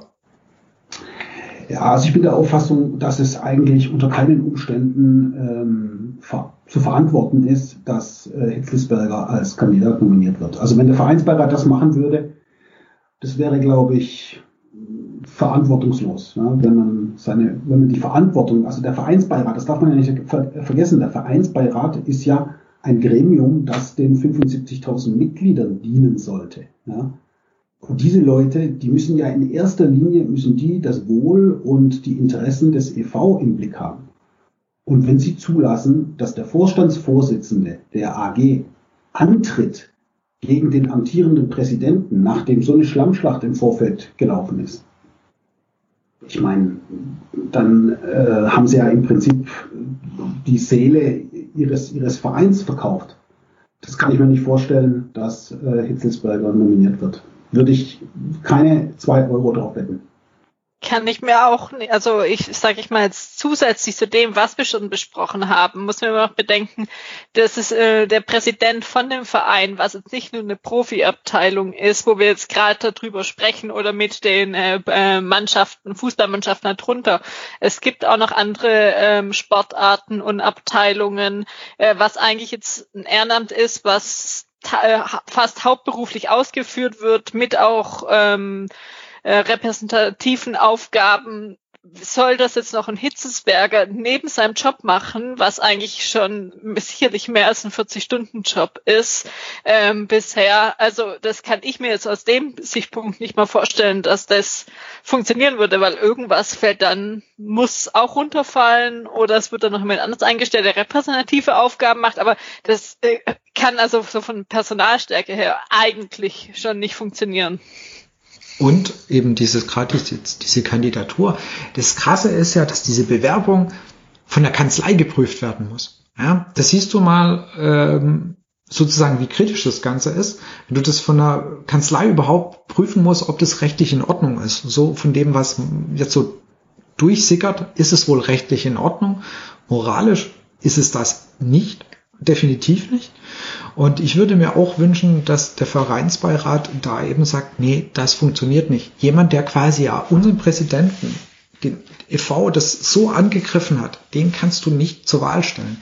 Die Frage ist natürlich, ob sie Vogt zur Wahl stellen werden, ja, ob, ob sie den nochmal aufstellen das Dumme ist ja diese, diese Bewerbungsgespräche, diese, diese, diese ganzen Runden, nach was für Kriterien jetzt nun ähm, auch das letzte Mal Christian Riedmüller und Klaus Vogt eben dann wirklich ausgewählt worden sind und andere aussortiert worden sind. Du, du hat, da gibt's ja keine Kriterien. Du kannst ja nicht über nachgucken, ah, das, das, das sind die Bewertungskriterien, danach geht der Vereinsbeirat. Ähm, da ist natürlich sehr viel im, im Dunkeln, das heißt, die entscheiden das, der Vereinsbeirat entscheidet das. Und ich kann mir aktuell halt auch noch vorstellen, immer noch ein Szenario, was ich mir vorstellen kann, dass beide nicht zur Wahl aufgestellt werden. Denn der Vereinsbeirat kann, und das ist ein ganz wichtiger Aspekt, der Vereinsbeirat kann immer noch selber eine Person, einen Präsidentschaftskandidaten vorstellen. Auch nachdem die Bewerbungsphase ja eben schon vorbei ist. Und das, denke ich, ist immer noch ein Szenario, was auftreten kann. Dann nimmst du den C rein als äh, quasi, ja, dass du einen hast. Und dann machst du einen äh, zweiten Kandidaten dazu, Und der wird dann quasi sicher gewählt, weil den C sowieso niemand möchte. Richtig. Und dann kannst du aufstellen, wen du willst, der wird gewählt. Genau das ist das Szenario, was ich auch für sehr wahrscheinlich halte. Aber ich halte es auch für schwer zu begründen, den amtierenden Präsidenten nicht aufzustellen. Mit welcher Begründung? Da müssen Sie eine gute Begründung liefern. Das, wenn Sie das machen können, müssen Sie das wirklich begründen. Bei Hitzelsberger stimme ich dir komplett zu. Da kannst du einfach sagen, das geht unserer Meinung, äh, unserer Meinung nach nicht. Ähm, der ist Interessenskonflikt. Genau, ist der Vorstandsvorsitzende von der von der von der AG. Das passt nicht, das können wir nicht machen, das können wir nicht zulassen.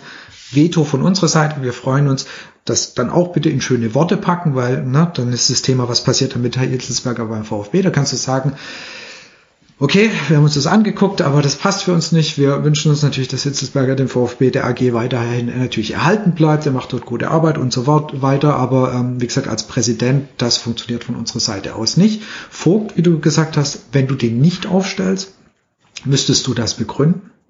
Nicht einfach zu sagen, nee, der ist raus, sondern da musst du genau wirklich sagen, es gab die und die Aspekte, die gegen seine ähm, gegen eine ja, Wiederwahl oder halt eine erneute Aufstellung gesprochen haben und dann schlägst du eben diesen neuen Kandidaten vor. Und dann würde irgendwie das eine zum anderen kommen, weil man sich ja immer gewundert hat, warum dieser C sich beworben hat.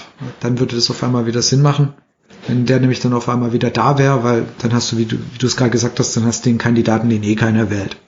Mhm. Zumal ja damals auch gesagt wurde, sie wählen jetzt, oder damals der Präsident war ja eigentlich mit dem Ziel, dann jetzt halt die ähm, Phase dieses Jahr bis zur ähm, normalen Wahl ähm, zu überbrücken und dann einen Präsidenten zu haben, der dann die vier Jahre auch noch macht. Also das war ja damals mal das ähm, Ziel am Anfang. Und auch der Vereinsbeirat muss jetzt ja die Arbeit von Vogt bewerten. Also man sieht vieles nach außen ist die Frage, wie weit ist der Vereinsbeirat im Verein mit drin? Was dürfen die jetzt auch von den ESEK von ähm, Ermittlungen überhaupt wissen, um oder wie weit sind die da drin im Thema, wer tut da intern nicht mitarbeiten, wer hat äh, wen da beauftragt? Oder was da intern noch alles abgeht, wie weit ist der Vereinsbeirat da drin, darf er mit drin sein, da die Connections?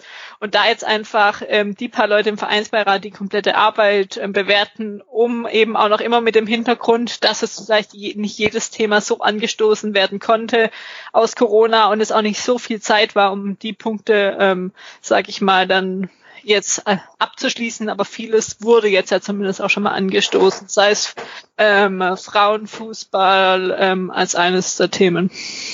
Ja, und sie würden halt wirklich, der Vereinsbeirat, wenn ich mir an den, an den Wahlkampf mit Christian Müller und Klaus Vogt zurückdenke, da wurde das ja eben noch ausgeschlossen eben. Und da wurde das ja quasi den Mitgliedern versichert, dass das eben nicht passieren kann die Konstellation, auf die sich jetzt Thomas Hitzelsberger bewirbt.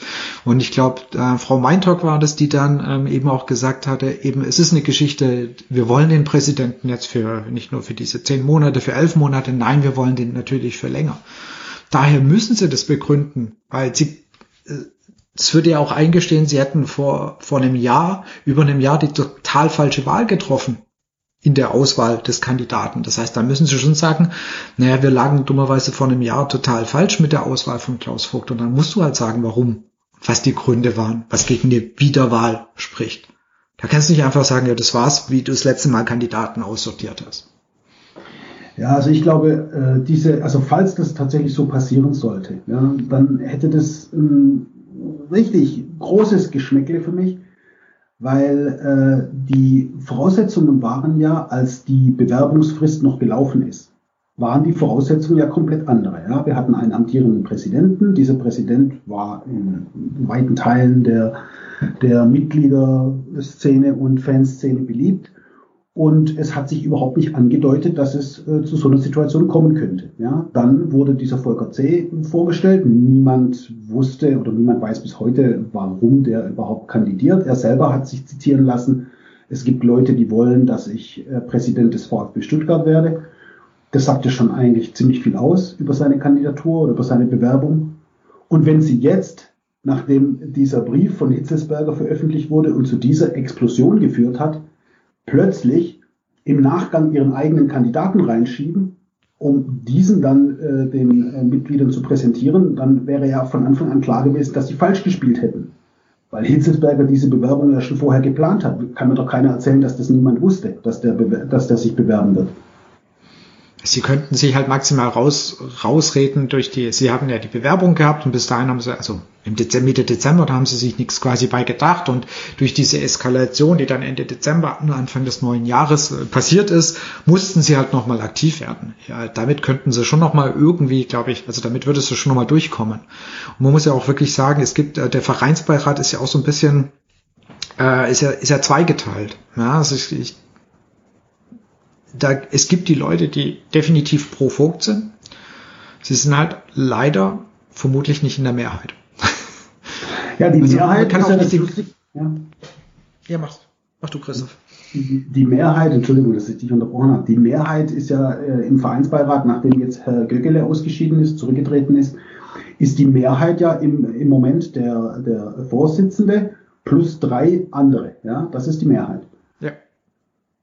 Und äh, das ist natürlich schon eine Situation, in der man dann äh, Zweifel haben kann, ob dann tatsächlich der Vorsitzende plus diese drei anderen tatsächlich in der Lage sind und auch, sagen wir mal, äh, diese Entscheidung wirklich richtig abwägen. Also ich habe da meine Zweifel und ganz ehrlich, so wie jetzt diese ganze Aktion gelaufen ist, glaube ich, dass niemandem, dass die nicht wussten, ja, dass das so laufen soll.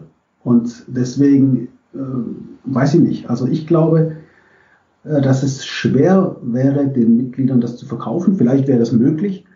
Aber was noch dazu kommt, ist ja, dass die, äh, wenn sie diese Versammlung wirklich am 18. März durchführen wollen, dann äh, müssen sie ja auch die Mitglieder davon überzeugen, dass es äh, zu einer Online-Abstimmung kommen kann. Ja? Und dazu brauchen sie eine Satzungsänderung mit 75 Prozent.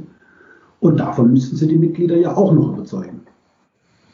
Und was ich halt, ähm, ist ein bisschen unabhängig von ähm, wer da zur Wahl steht, was ich halt eminent wichtig finde, wir brauchen bis dahin die Ermittlungsergebnisse von SECON.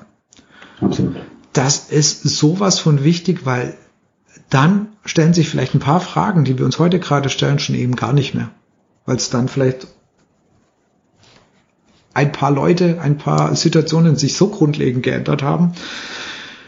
Ja, dass eine Wahl eben ganz anders ausfällt. Also aktuell heißt, was, was war es irgendwie so Februar, Ende Januar oder was, äh, Anfang Februar, irgendwann so ähm, steht so ein bisschen, ähm, stehen die Ergebnisse wohl bevor. Also auf die bin ich sehr, sehr gespannt.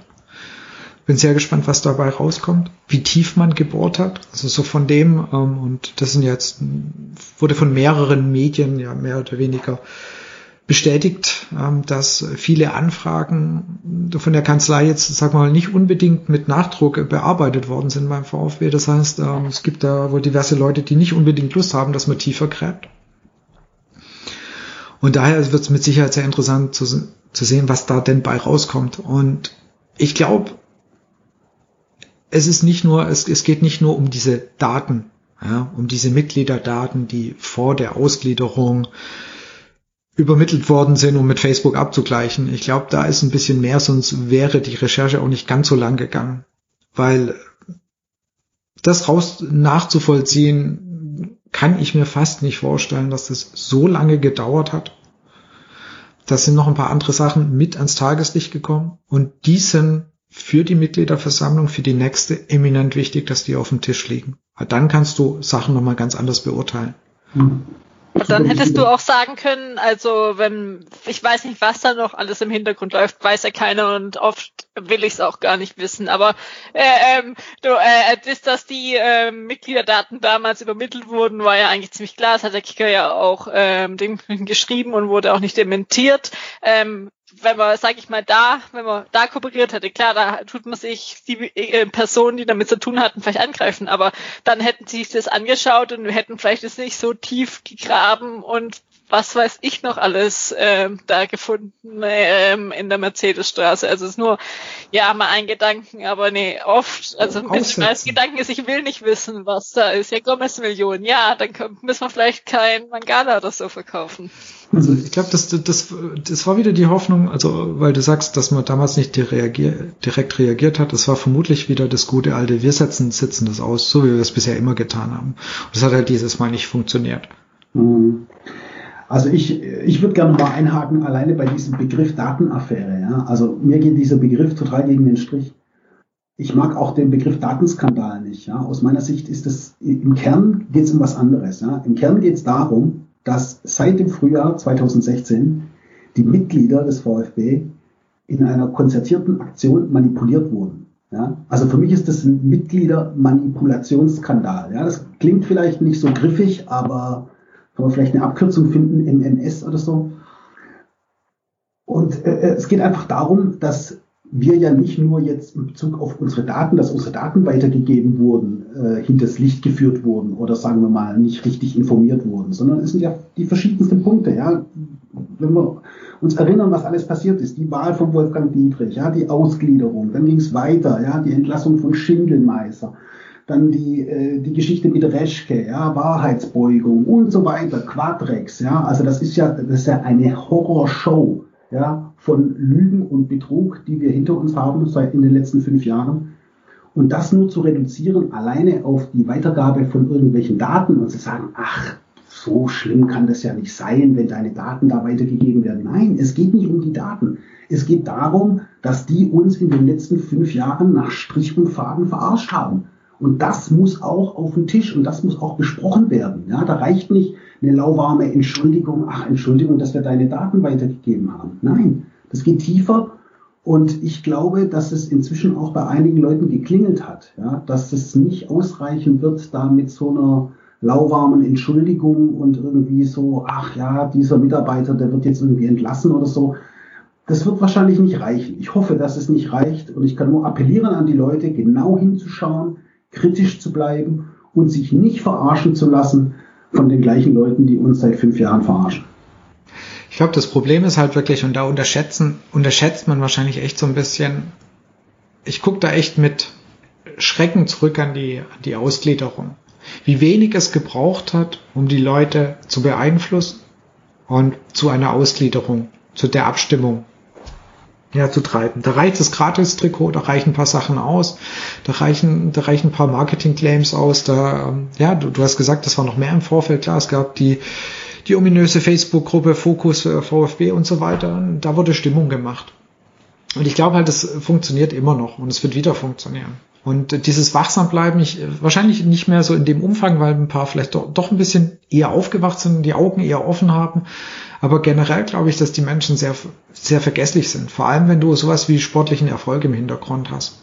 Glaube ich schon noch, dass du einfach die Möglichkeit hast, auch, auch das wieder so ein bisschen hinzubiegen. Ja, und ähm, die Gefahr sehe ich halt leider immer noch, dass das sehr schnell vergessen wird.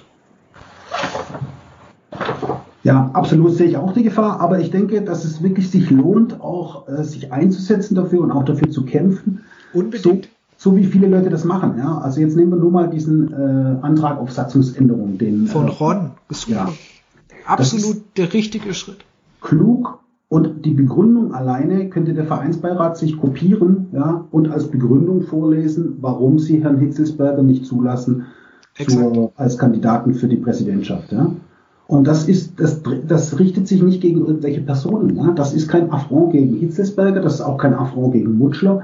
Das ist einfach nur eine Begründung, ja, aus den Interessen des Vereins heraus, dass man diese Interessenskonflikte im eigenen Interesse, ja, also auch im Sinne der AG und des EV und äh, des Verhältnisses der beiden, ja, in der Zukunft, ist es einfach besser, wenn man solche Interessenskonflikte von vornherein ausschließt. Und ich denke, das ist zum Beispiel, ich meine, immerhin hat Ron seinen äh, knapp zwei Minuten Auftritt in äh, SWR Sport gehabt. Das hat ja schon mal eine ganz schön große Reichweite. Ja? Das, was der Oliver Trust gesagt hat, war auch nicht ganz dumm.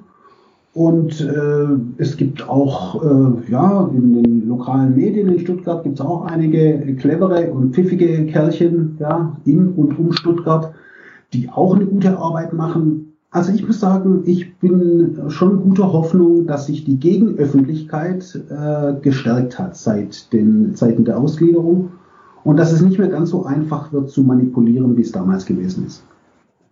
Also rein von der Medienlandschaft haben wir definitiv eine Veränderung. Das ist mit Sicherheit so. Also äh, du hast mit Sicherheit auf, ähm, auf Danny ähm, vom Zeitungsverlag Weiblingen angesprochen. Es gibt bei den Stuttgarter Zeitungen, Stuttgarter Nachrichten erstaunlicherweise oder echt mehr Kritisches, als man es vor ein paar Jahren noch hätte vermuten können. Da gibt's auch gute Leute, ja. Da Absolut, kritisiert. genau, an meinen ähm, ja, Sneaker- und Weinfreund äh, Philipp ein Gruß raus. Also der auch wirklich da, in, in, ich glaube wahrscheinlich auch sich viel freischwimmen musste und auch viel gekämpft hat dass er da ein bisschen mehr oder dass sie da mehr Freiheiten kriegen. Es ist ja nicht nur er, es ist ja auch noch der Marco Schumacher. Das sind noch andere dabei, die einfach gerade ähm, bisschen kritischer hinter die Kulissen gucken und vielleicht auch können, wie sie es noch vor paar Jahren konnten. Und das ist super und das hilft. Und äh, um auf diese Frage jetzt nochmal der Kandidatur oder dieser Bewerbungen, also meine Hoffnung ist auch, dass Hitzelsberger nicht aufgestellt wird. Ich wünsche mir aber trotzdem, dass er dem VfB erhalten bleibt ich gehöre jetzt nicht, wirklich nicht zu denen, die ihn jetzt komplett dann auch abschießen wollen. Ich denke immer noch, also ich habe immer noch diese vielleicht auch sehr naive Hoffnung, dass er irgendwie nochmal ähm, diesen Schritt zurück macht. Und der, zu dem Schritt zurück würde idealerweise würde es dazu können, dass er die Bewerbung zurückziehen würde. Das würde sehr offensichtlich oder das macht er sehr offensichtlich nicht. Aber ich habe immer noch das Gefühl, er kann mit den Sympathiewerten, die er auch hatte, er kann nochmal mit einer Entschuldigung und ähm, was, dass das einfach schiefgelaufen ist, kann er nochmal einen Schritt zurückgehen. Und ich glaube auch, dass er eine zweite Chance bekommen kann von den Fans aus und auch verdient hätte. Wichtig ist dann aber, wenn er da bleibt, und das ist ja eben eine große Frage, was passiert, was passiert, wenn der Vereinsbeirat diese ähm, Bewerbung nicht akzeptiert? Was macht er? Bleibt er bei der AG? Schmeißt er dann hin? Geht er? Äh, das ist natürlich eine berechtigte Frage, eben genau dieses aufgebaute Horrorszenario. Ich würde denken, dass er bleibt. Er hätte meines Erachtens eine Chance, um auch vor allem bei den VfB-Fans ähm, wieder an ja, Vertrauen zu gewinnen, wenn er dann eben aus dieser, aus dieser Datengeschichte heraus sich nicht mehr vor Schraft stellt, so wie er es getan hatte, und vor allem, wenn es wirklich mal schafft, sich von ein, zwei Leuten, Ansprechpartnern, nenne ich sie mal, von dem netten Nachbarn mal deutlich zu lösen und mal deutlich zu zeigen, wer da Herr im Haus ist, dass es nämlich nicht die Daimler AG ist. Damit könnte er ziemlich viel wieder gewinnen, wenn er bereit ist, diesen Weg zu gehen. Da gerade zum Thema Daimler hatten wir ähm, noch eine Frage oder mit dem Statement von ähm, auch von Twitter at Olli Dress. Ähm, ich persönlich halte es für falsch, den Daimler als ganzes Unternehmen zu verteufeln. Es gibt sicher geeignete Personen beim Konzern, die den VfB im Herzen tragen und Port und Geiser ersetzen können. Wie steht ihr dazu? Stimme ich absolut zu. Ja? Also natürlich, ich kann mich erinnern, wie lange sich alle Leute in Stuttgart und in der Umgebung vom VfB gefragt haben, wie kann es sein, dass wir mit unserem VfB Stuttgart genau neben dem Daimler sitzen, aber dass der bei uns äh, kein, kein Pfennig investiert. Ja? Und ich denke nicht, dass es grundsätzlich falsch ist, dass, äh, dass sich der Daimler beim VfB Stuttgart engagiert. Überhaupt nicht. Aber es muss eben auf eine gesunde Art und Weise sein. Ja? Und in den vergangenen Jahren, nicht erst in den vergangenen fünf Jahren, sondern auch schon davor, gab es eben ja, Leute, die, sagen wir mal, ihre Ambitionen da ein bisschen äh, zu weit gesteckt haben, die da ein bisschen zu weit gegangen sind.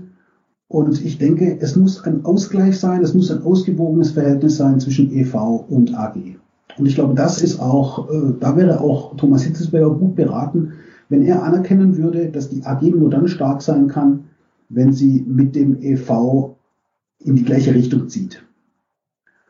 Und äh, da hat er natürlich jetzt mit diesem offenen Brief hat er einiges an Porzellan zerschlagen, aber ich äh, stimme auch damit äh, Martin überein. Ich glaube, dass äh, das nicht gleichzeitig bedeutet, dass er nicht weitermachen kann als Vorstandsvorsitzender. Also ich sehe da erstmal jetzt äh, noch keinen Zusammenhang. Und ich sag mal, generell Reibung ist ja auch nicht schlecht. Es muss jetzt nicht so ausarten wie jetzt, aber ähm, dass es ähm, Themen gibt, die ähm, kritisch gesehen werden, neuer Input, Input gebracht wird, ist generell gut. Man muss es nur auf einer menschlichen Basis ähm, alles mit umgehen, ohne vielleicht zehn Hintergedanken, was es gefühlt beim VfB oder bei vielen Seiten und ähm, ja, Bereich oder Leuten äh, ähm, gibt, dass das vielleicht ähm, äh, rausgelassen wird und dann im Sinne des VfB zu handeln, was ja Hitzesberger in seinem Brief geschrieben hat, dass er im Sinne des VfBs handelt. Ja, und ich glaube, dass tatsächlich diese, diese inhaltliche Auseinandersetzung, dass die auch stattfinden kann. Ja, also wir haben äh, Kulturkampf, habe ich öfter gelesen, ja, diese Überschrift oder dieses, dieses äh, plakative Wort Kulturkampf. Auf der einen Seite haben wir eine AG, die möchten irgendwie schlanke Strukturen haben, die möchten ein effizientes, erfolgsorientiertes Fußballunternehmen sein. Und auf der anderen Seite haben wir eben die langsame und ein bisschen unbewegliche basisdemokratische Demokratie in einem Sportverein. Ja? Also das widerspricht sich vielleicht in manchen Punkten. Aber da muss man einen Ausgleich suchen. Oder genauso auch mit der Frage nach dem äh, Investor. Ja? Ich meine, ob das mit der äh, Mittelstands, mit dem Konsortium, mit dem Mittelstandskonsortium, diesem Investorenpool, ob das am Ende äh, wirklich funktioniert, das ist schwierig zu beurteilen. Ich kann verstehen, dass es da Leute gibt, die sagen, ja, das äh, ist für uns schwer vorstellbar, dass sowas wirklich zustande kommt. Und wir würden eine andere Version bevorzugen. Aber wenn die andere Version dann zum Beispiel Lagardère heißt, und man die ganzen Geschichten kennt, die irgendwie im Zusammenhang mit Lagardère äh, durch die Presse gegangen sind in den vergangenen Jahren, dann muss man da vielleicht irgendwie was finden, ja, wo man irgendwie zusammenkommt, wo man sagt, okay, mit der Lösung können wir beide leben. Also ich glaube, da müssen sich beide Seiten aufeinander zubewegen, aber das darf eben nicht in so einem Hauruck-Verfahren, entweder wir machen das so, wie ich das will, oder der Verein wird zu Staub zerfallen. Ja, also das ist einfach das ist auch übrigens keine Streitkultur. Ja. Hitzelsberger sagt, äh, Klaus Vogt hätte keine Streitkultur. Und dann ist das aber auch keine Streitkultur, oder? Entweder so Definitiv nicht. oder alles bricht zusammen. Ich meine, das ist doch. Ja, allein dieser Brief ist keine Streitkultur. Ja. Also ganz ehrlich, das ist keine Streitkultur. Einen offenen Brief mit Anprangern zu schreiben, das hat für mich nichts mit Streitkultur zu tun. Und dann anscheinend hier auch noch falschen Infos. Also das ist nur zum Thema ähm, wer Esikon mit Versicherung. Wer es nicht wusste, aber das hat ähm, äh, Vogt einen Tag später widerlegt. Ja, beziehungsweise, und da, da musst du dann vorsichtig sein, wenn der eine quasi den Angriff vom anderen, aber das wurde ja jetzt auch schon von diversen ähm, Journalisten aufgegriffen und ähm, so wie es sich anhört, ist ein Großteil, wie viel auch jetzt immer ein Großteil ist, ob es da es wird aber auf jeden Fall ein, sehr viel von dieser Summe wird ersetzt werden. Und dann ist halt einer dieser großen Punkte halt nichtig. Jetzt kann man natürlich sagen, das Problem ist, die ähm, Kanzlei will bezahlt werden und es kann erst sein, dass die Versicherung am Ende zahlt. Das heißt, du musst es als Verein natürlich irgendwie vorstrecken können, klar. Das kann schon vielleicht kurzzeitig zu ähm, Engpässen kommen, aber es ist dann mit Sicherheit nicht so, dass es den, äh, den Verein und, und alles vor dem Untergang deswegen steht. Das kann ich mir beim besten Willen nicht vorstellen. Also damit war vermutlich auch ein bisschen was anderes gemeint. Und äh, da gab es mehrere Spekulationen, was da jetzt dann so wirklich damit gemeint ist, was denn der Untergang für den VfB bedeutet. Ist halt die Frage, was, was da jetzt in diesen Untersuchungen alles rauskommt. Ob da ein paar Personen noch deutlich mehr belastet werden, als sie sich aktuell gerade wünschen. Aber auch das, Martin, aber auch das würde, Entschuldigung, das würde auch den VfB nicht äh, zum Scheitern oder zum Verschwinden bringen. Die Existenz des VfB hängt weder von Vogt noch von Hitzelsberger und noch viel weniger von irgendwelchen Aufsichtsräten oder, oder Vereinsbeiräten oder Präsidiumsmitgliedern ab. Der VfB Stuttgart wird immer existieren. Ja? Das wäre dann, also das Einzige, was dann ist, dass bei der Ausgliederung ähm, so, was so rechtlich schiefgelaufen ist, dass sie da ein Problem haben, dass sie da wirklich ein, ein rechtliches Problem haben. Das, äh, dann hättest du wirklich ein, hättest du ein Thema, aber das ist Kaffeesatzleserei, also das, na, also ja. nur, nur von der Richtung her. Wenn angenommen du hast bei der Ausgliederung was so dermaßen verbaselt, dass der VfB halt in seinem Konstrukt, wie es jetzt ist, blöd gesagt, so nicht existieren dürfte. Dann hast du wirklich ein Problem, aber davon gehe ich jetzt mal nicht aus. Wir können nur hoffen, dass das, was du gerade gesagt hast, dass das nicht stimmt. Wenn das stimmen sollte, ich meine. Äh, das war, um Gottes Willen, das war eine reine Kaffeesatzleiserei, keine Quelle, nichts. Also das war einfach äh, komplett, weil wenn er so schreibt, der VfB ist quasi von seiner Existenz bedroht. Wenn er das so schreibt, dann können es nicht fucking 400, 500.000 Euro sein. Das bedroht diesen Verein nicht in seiner Existenz. Sorry, das tut's nicht. Dann muss es was anderes sein. Ich befürchte, du liegst mit deiner Vermutung näher an der Wahrheit, als du gerade selber glaubst. Ich hoffe es nicht, verdammt. Ja, Puh. Ja, also es ist wirklich, es ist ein Riesenfass, was da aufgemacht worden ist. Es sind, es sind so viele, so viele Punkte drin, es sind so viele, also wo ich halt wirklich sehe, wie kommen wir als Verein und AG, also der VfB als Gesamtes, aus dieser Nummer wieder raus. Also ich, ein paar Sachen haben wir schon gesagt, wie es, es hängt jetzt ganz viel vom Vereinsbeirat ab, was er macht, wen er zulässt, wen er nicht zulässt. Damit können sie zumindestens fanseitig oder von was für Werte haben wir, was ist uns im, im, im Verein wichtig, in der EV wichtig, ja, stehen wir zu unserem Wort, was wir vor ein, zwei Jahren gesagt haben, stehen wir dazu, ja, brechen wir das auch, weil wenn sie das nämlich auch brechen, dann kommt noch, glaube ich, dann, dann geht das, dann schaukelt sich das noch weiter hoch. Das heißt, am nächsten ist wirklich der Vereinsbeirat am Zug. Und wie gesagt, ich, ich sehe immer noch den Weg nicht komplett verbaut für Nittelsberger und ich würde mir halt wünschen, ich hätte mir natürlich schon viel mehr davor gewünscht, dass die zwei, bevor sie zu dieser Scheißeskalation kommen, zu diesem Kindergartenbrief rumgeschreibe, dass sie da sich davor, und ich weiß nicht, wie gut sie das gemacht haben, wirklich an den Tisch gesetzt haben mit Mediator und allem, was dazugehört warum es erst zu dieser Dreckseskalation kommen muss. Wieso man erst diesen Schritt so wagen muss, so rausgehen muss und dass man das nicht davor versucht, irgendwie besser zu klären. Das geht auch nicht in meinen Kopf rein. Das sind verdammt nochmal erwachsene Menschen. Aber ich glaube, ich, glaub, ich erwarte von erwachsenen Menschen wirklich etwas eine bessere Zusammenarbeit. Ja stimme ich dir absolut zu, aber ich glaube, dass es wirklich kalkuliert war, ja, und dass die ja. Beschädigung von Vogt sozusagen mit einkalkuliert war. Ja, sie wollten ihn so beschädigen, dass er als Kandidat nicht mehr in Frage kommt. Ja, und ich meine, zum Teil haben sie es auch geschafft. Ja, es gibt schon viele Leute, die jetzt sagen, na ja, was wissen wir denn schon über den Vogt? Den kenne ich ja nicht, den Hittelsberger kenne ich ja viel länger. Ja, der hat doch auch schon 2007 das eine Tor geschossen, war das nicht der?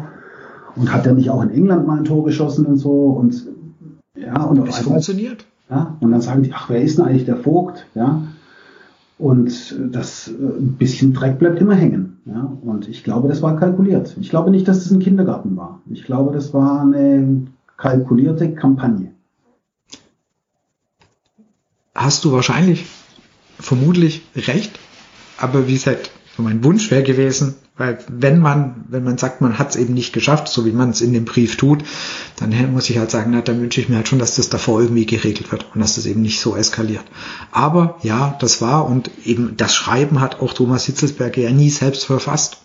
Er hat halt final unterschrieben, wie du es gesagt hast, dass ähm, so wie das formuliert war mit diesem Absatz und am Ende, ähm, das war von der Agentur, das war von irgendjemand geschrieben. Ganz klare Sache. Das, hat er so, das ist selber nicht so aus seiner Feder entsprungen.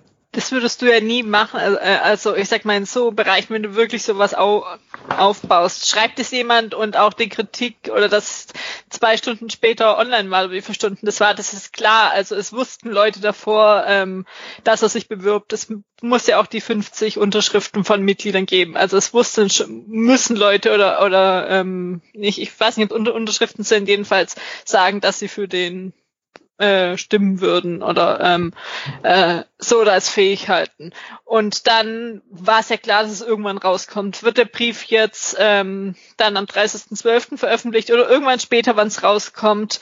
Ähm, damit musste ähm, gerechnet werden und dann musste halt jetzt noch der erste Absatz umgeschrieben werden. Und ja, ähm, war dann war ich da jetzt auch nicht überrascht, dass das dann so professionell wirkte oder von irgendjemand geschrieben wurde. Also es war ja auch nicht das erste Mal, dass er mit einer Kommunikationsagentur, Kommunikationsberater zusammenarbeitet. Und das ist ja auch dann nur professionell eigentlich, wenn du dich ja wirklich sagst, ich möchte mich bewerben ähm, als Präsident und dass du dann nicht da selber auf Word geschriebenen Brief ähm, auf Twitter raushaust.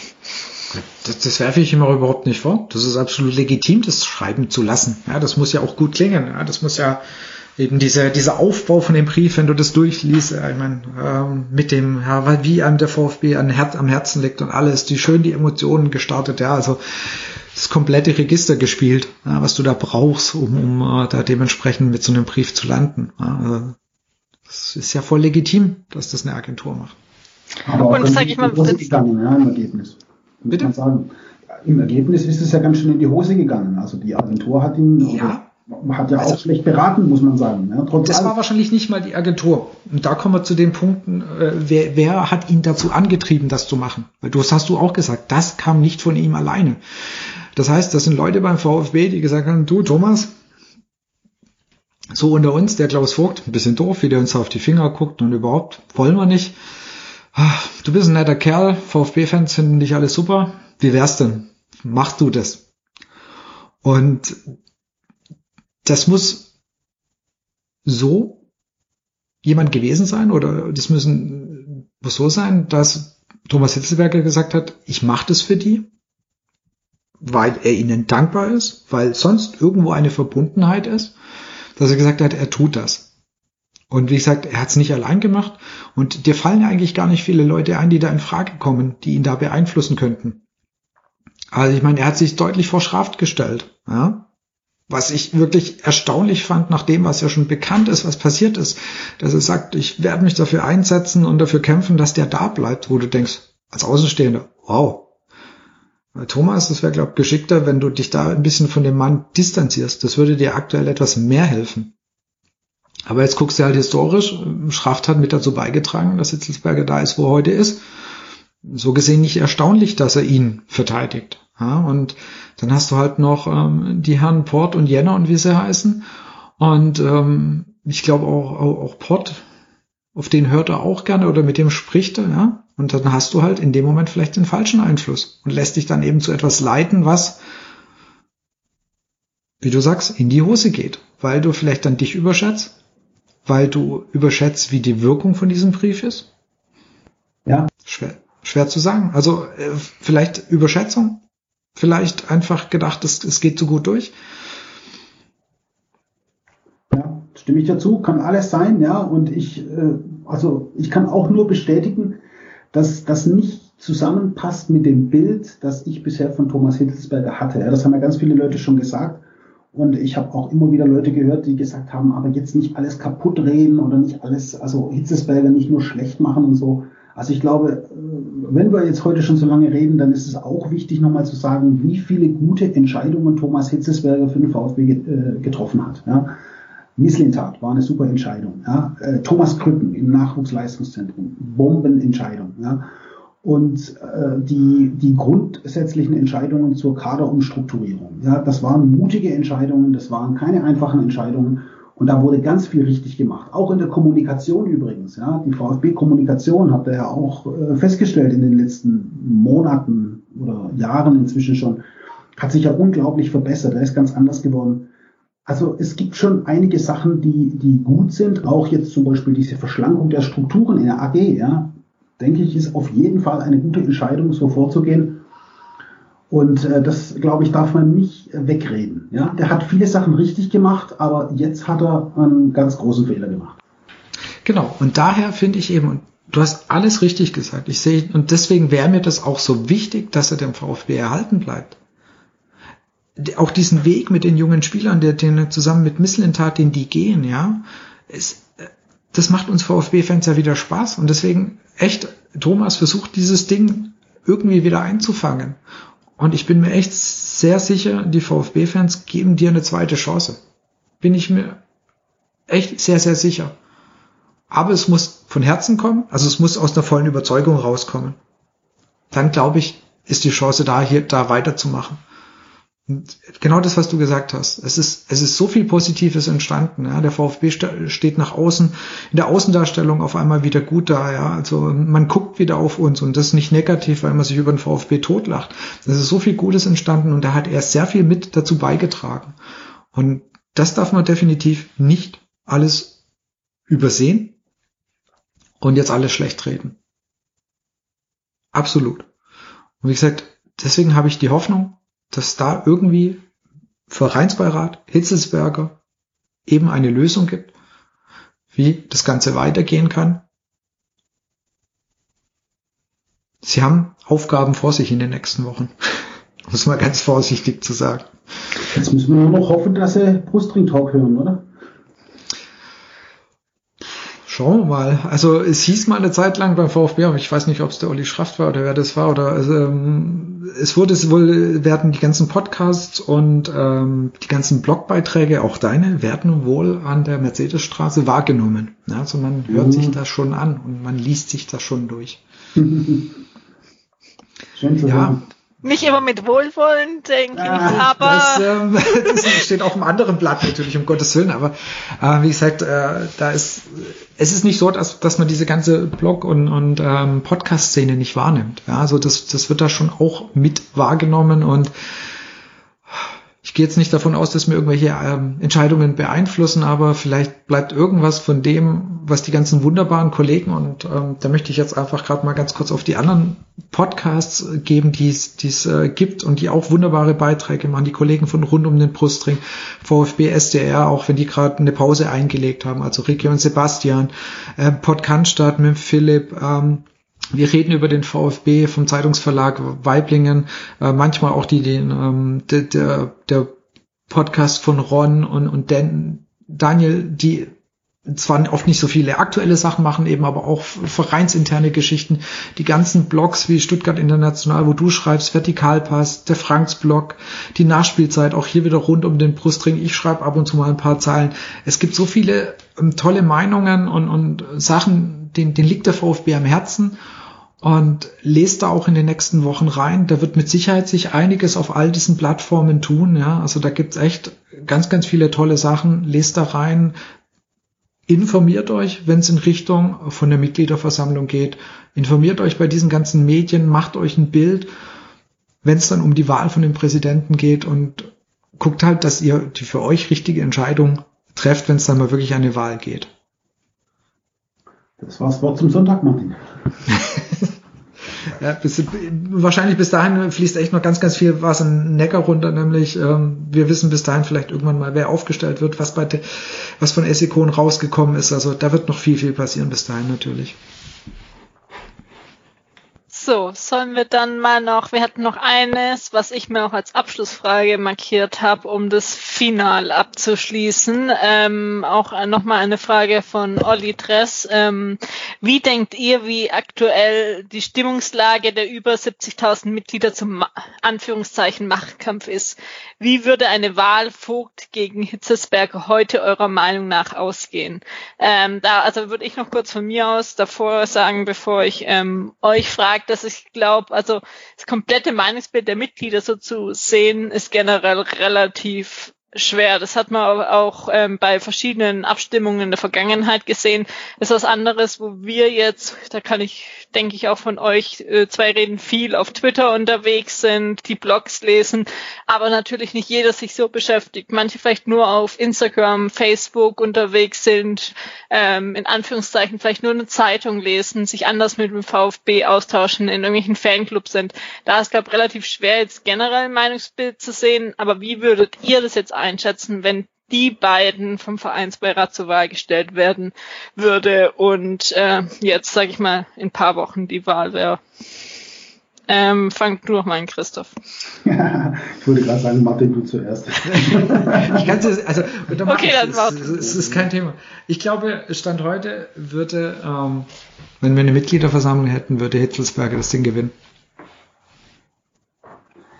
Ja, ich wehre mich immer noch dagegen. Ich hielte das wirklich, Katastrophe ist ein großes Wort, aber ich hielte das für verantwortungslos, wenn man tatsächlich diese beiden gegeneinander antreten ließe. Das wäre so davon abgesehen, absolut. Die Spaltung, die Spaltung äh, des VfB, ja, und das möchte ich einfach, also das darf nicht passieren.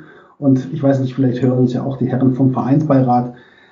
Bitte sorgt dafür, dass es dazu nicht kommt und dann muss ich auch die Frage nicht beantworten. das war sehr elegant.